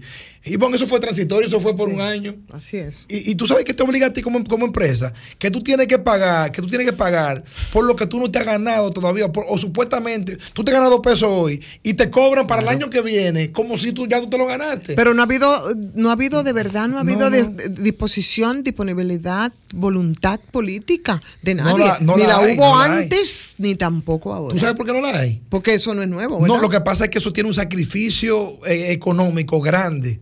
Pero señores, aquí tenemos, ¿de cuánto es que hablamos del PIB? De alrededor de un 7% en exenciones fiscales. Aquí hay gente que tiene que tiene que todo le sale gratis, todo lo que trae, todo lo que paga, que no paga impuestos, que hace rato que ya no que debe pagar impuestos, porque aquí cuando se pone alguna exención fiscal tiene que ser con un tiempo regulatorio. ¿Para qué? Para que una actividad se haga productiva y luego que se haga productiva, pues no, pues entonces pueda ya regresar el ingreso al Estado Dominicano. Lo que pasa es que hay gente que son como bendecidas por el cielo, porque César el abusador no tenía 40 empresas que nadie le salía a cobrar, ni nadie le cobraba impuestos. Ni- y hay de ti, ni de o hay de mí, o hay de la DGI. eh, que, que te caen atrás, señor, y te hacen, ya tú sabes, pero es así.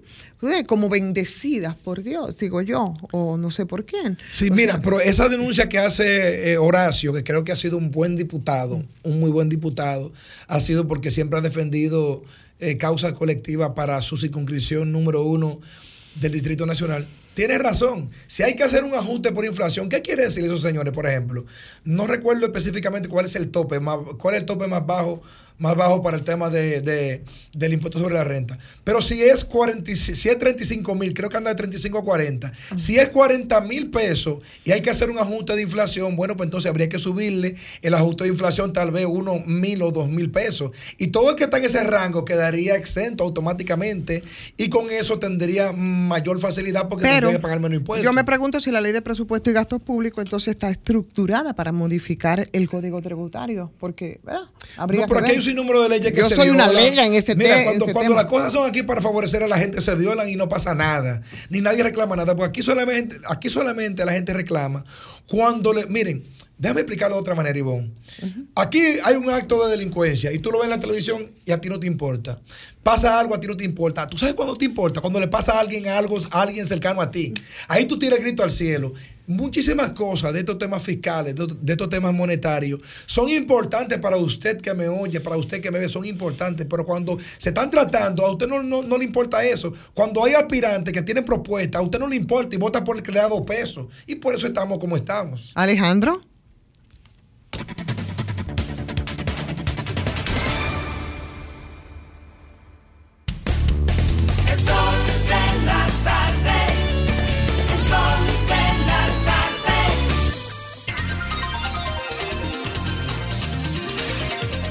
Bueno, señores, ya 20 minutos completan las 5 de la tarde en este sol de la tarde, mi querido Félix Clajara. Te doy las buenas tardes de nuevo. Bueno, el comentario de hoy, o más bien el día de hoy, el panorama político ha estado muy caliente.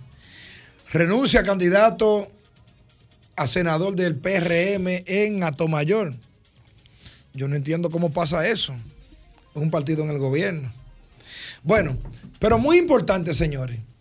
Habemos alianza. Hay alianza en la capital. Ya todo está claro y ya todo está definido. En la alcaldía del Distrito Nacional.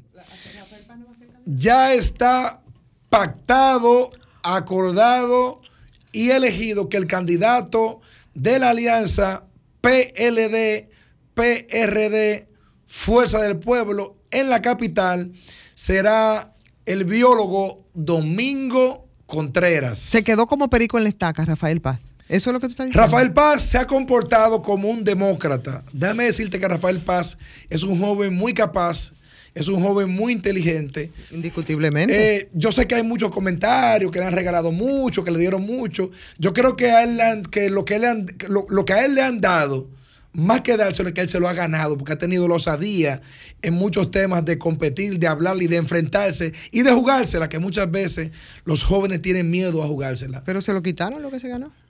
Domingo Contreras será el alcalde de la capital en el pacto Rescate RD.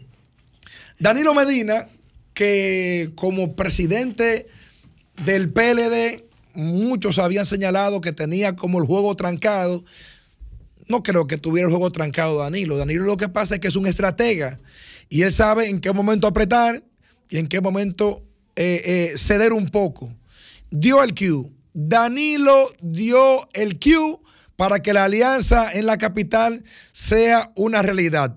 Pero al mismo tiempo que esa alianza en la capital es una realidad, se le van a sumar también 24 provincias que van a llevar senadores de la alianza y otros municipios del país también que son cabecera que también serán parte de esa alianza. Yo creo que con ese anuncio que se hará pronto, muy pronto, quizás más pronto de lo que ustedes imaginan, el anuncio público de la segunda ronda de negociación ya de esta alianza se hará pronto. Creo que abre un nuevo esquema en el panorama político, porque si bien es cierto que fue de gran impacto ese anuncio de esta alianza en la capital, no es menos cierto que desde esta tribuna nosotros mismos también dijimos que hacía falta y que esa alianza estaba coja. Ahora, cuando entre el Distrito Nacional y otros grandes municipios del país, esa alianza ya no va a estar coja, va a tener las cuatro patas de la mesa y será una alianza para rescatar todo lo que se ha perdido en la República Dominicana, como muy bien señalaban sus actores en rueda de prensa, para rescatar los servicios públicos que se han perdido, para rescatar el sistema 911 que se ha dañado, para rescatar el metro que anda casi en cuatro bloques en los últimos días, que por cierto, se hizo un anuncio en el día de ayer y dieron una explicación de una puerta que se abrió y dijeron que fue porque un niño se había quedado fuera, pero dijeron eso de la puerta que se abrió en la tarde. Nunca hablaron de la puerta que se abrió en la mañana, que antes de llegar a la parada la abrieron también. Pero esta alianza viene a consolidar el sistema político democrático en la República Dominicana y la alegría que me da que pactos como este se ejecuten es que nuestra democracia necesita más concertación, necesita más alianzas estratégicas, necesita más contrapeso. Es al gobierno de Luis Abinader que le conviene que la oposición se ponga de acuerdo. ¿Para qué? Para que tengamos una democracia fuerte, para que tengamos contrapeso social, para que el propio gobierno de Luis Abinader también tenga que tomar mejores decisiones desde el Estado y a usted que me está escuchando desde su casa o desde, la, o desde el vehículo que va caminando, a usted le conviene que tengamos una oposición fuerte, porque el gobierno tiene que emplearse y tomar mejores decisiones económicas. Tiene que tomar mejores decisiones para favorecer a los más, a, lo más desposeídos, a los hijos de Machepa, no solamente a los tutumpotes. Cuando un gobierno camina solo, sin oposición, todas las decisiones políticas que se toman solamente favorecen a los poderes que tienen más poder y generan más poder desde el Estado. Con esta alianza entonces se viene a consolidar que en los municipios cabecera que aún hacía falta esta consolidación política, esta concertación que busca avanzar más allá del simple voto político, además también que es un reencuentro en menos de dos años, en tres años específicamente, de los hijos de Juan Bosch. Habemos alianza.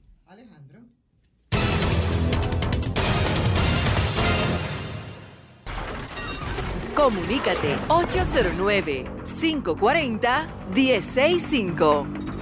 1-833-610-1065 desde los Estados Unidos.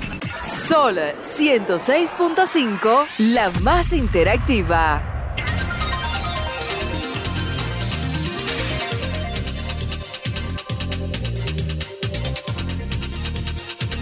Bueno, señores, aquí estamos y nos quedan los últimos nueve minutos y esos minutos son para la gente, sí, señor, para la participación de nuestros oyentes que lo saben y están ahí listos y en línea. Buenas tardes.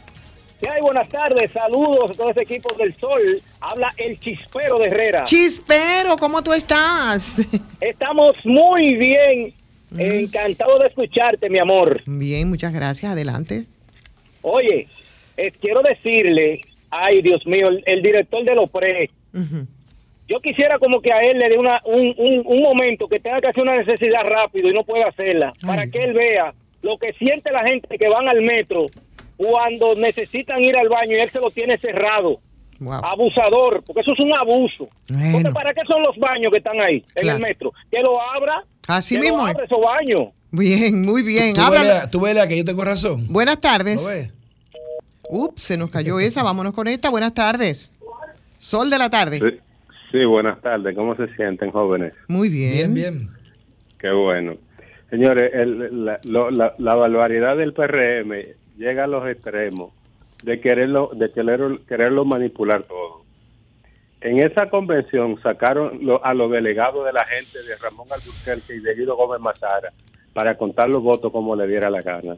Y así no se puede ser. Y ahora el, el propulsor de que se originara la alianza, eh, de que la ONU se pronunciara para que llegaran a un acuerdo y, y, y sacar y sacar ese país del atolladero que tiene fue Leonel Fernández el que lo el que hizo la reclamación ¿Qué? Y, lo- y todos los y todos los sinvergüenzas que están aliados al gobierno quisieron hasta comerse los vivos lo, lo- lo acusaron de haitianófero Bueno. y así y así y así no es Bueno, pues muchísimas gracias. Buenas tardes. Sí, buenas, César Sosa de Santiago. Hola César, ¿cómo estás? Todo bien. Adelante. Una pregunta para mi amigo Félix. Sí, señor.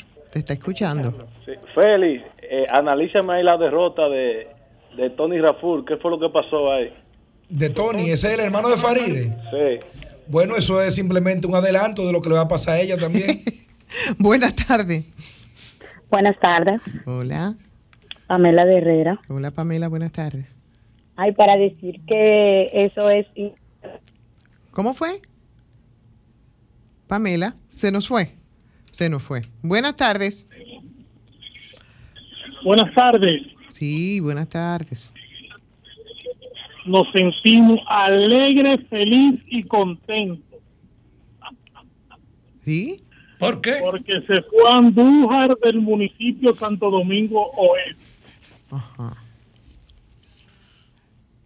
Y ya, se Ya. acabó la alegría ahí. Ah, bueno, ya. Yo pensé, que, yo pensé que iba a seguir pasando domingo. Buena- buenas tardes, buenas tardes. Sol de la tarde, buenas. Sí, buenas. Buenas, Sí, buenas tardes. ¿cómo están? Muy bien, adelante. Doña Milagros. No, no. Ah, perdón, disculpe, se parece mucho a la voz a un oyente. Buenas tardes, adelante. Domingo Contreras no coge cabeza. Mm. Si Carolina le dio una pela a la otra de que se prepare, que su chichón se lo van a hacer. Ay, Dios Y mío. otra cosa, eh, eh, el nuevo, sigan saboteando el, el, el metro, que es saboteando lo que está aquí, ya el pueblo lo sabe. Ay, mi- Ustedes dan para todo. Mira. Tú, oye, Feli Lajara, no lo te- que son Mira, ustedes para lo que ustedes los ascensores dañados cada rato, no es un años invento dejaron mío. ustedes el país, que no se lo llevaron porque no lo pudieron llevar, mañoso. Ay, mi madrecita, coge ay, ahí, ay, Feli. en cuatro Wow. bros lo van a dejar hacer Buenas tardes. Buenas. Hello. Sí, buenas tardes. Sol de la tarde. Buenas tardes. Sí, Sí, buenas tardes. adelante. Por, por, el- por esa razón es que ni vamos a ir la FUCO, ni vamos a ir el PLD, porque se olvidan de los pobres aquella vez. Tienen que tomar de lo que le viene a beber al pueblo aquella vez. Y le vamos a meter 25, 30 en la, en la costilla para ver cómo se siente. Bien, ahí está. Buenas tardes. Buenas, Sol de la tarde, buenas. Buenas tardes, la reina Santo Domingo Norte, ¿cómo están todos? Hola, mi querida, buenas tardes. Adelante. Qué bueno, qué bueno, qué bueno. Señores, hablando con la banda de Haití, Ujú. o sea, yo mi persona y como ciudadana, estoy de acuerdo que el gobierno no abre esa frontera ahora, Bueno, porque que entonces ellos van a tener más facilidad, la banda, para pasar para acá, quitarnos nuestra paz. bien. Casi 10 mil millones de pesos perdidos en lo que va cerrada la frontera. Buenas, buenas tardes. Sí, buenas tardes. Miren, yo duré un tiempo viviendo en Haití. Tengo amigos haitianos, eh, un tiempo trabajando allá. Cuando ganó Michel Martelly, yo estaba con uno de mis amigos en el Hotel Montana. Y eso fue un estruendo, una bulla increíble del pueblo. Y él me dijo, mira, tú ves lo que está pasando ahora, que el pueblo está contento. En seis meses vas a ver la protesta del pueblo que no lo quiere. Sí, Entonces eso es Haití, señor. Sí. Lamentablemente. bien, ahí está. Buenas. René Preval Buenas fue el que tardes, familia. antecedió, ¿verdad, Martelli? Ujú. Adelante. Buenas tardes, familia. Buenas tardes, familia. Estoy llamando para una denuncia con el tema de la recogida de basura en el sector, en el ensanche La Fe y en el ensanche Kennedy. Estoy viendo que últimamente están durando demasiado para recoger la basura en esa zona. Anteriormente tuve hasta 12 y 3 camiones en el día recogiendo Bueno, pues duran hasta dos días. sí. Ah, bueno, tiene que ponerse pila entonces, Carolina Mejía, ¿verdad? Sí, a la alcaldía, por favor, que verifique ahí esta logística porque está fallando ahí el tema de la Eh, recogida. en Sánchez La Fe, Y en el ensanche Kennedy. ahí está, anoten, señores. Buenas tardes. Con el programa, Buenas. con el programa. Sí, con el programa, Sol de la Tarde, adelante. Buenas tardes, ajá, pásela. Adelante. Hello, Sí, buenas tardes, estás al aire. buenas tardes, buenas tardes. Es para decirle a esa señora que llamó que ese cheque se lo coma bien, o yo. Buenas tardes. Buenas tardes. Hola. Tenemos a Carolina ahora que no está decidida porque ella está esperando ver qué unión iba a hacer la oposición. Entonces, Carolina lo está pensando. Buenas. Buenas. Sí. ¿Cómo están ustedes? señores? Estamos muy bien. Yo observando desde que usted llegó, Ivonne, y llegó ese muchacho. Yo todavía yo no he oído, oído nunca un análisis que él, ha- él haya hecho en favor del país.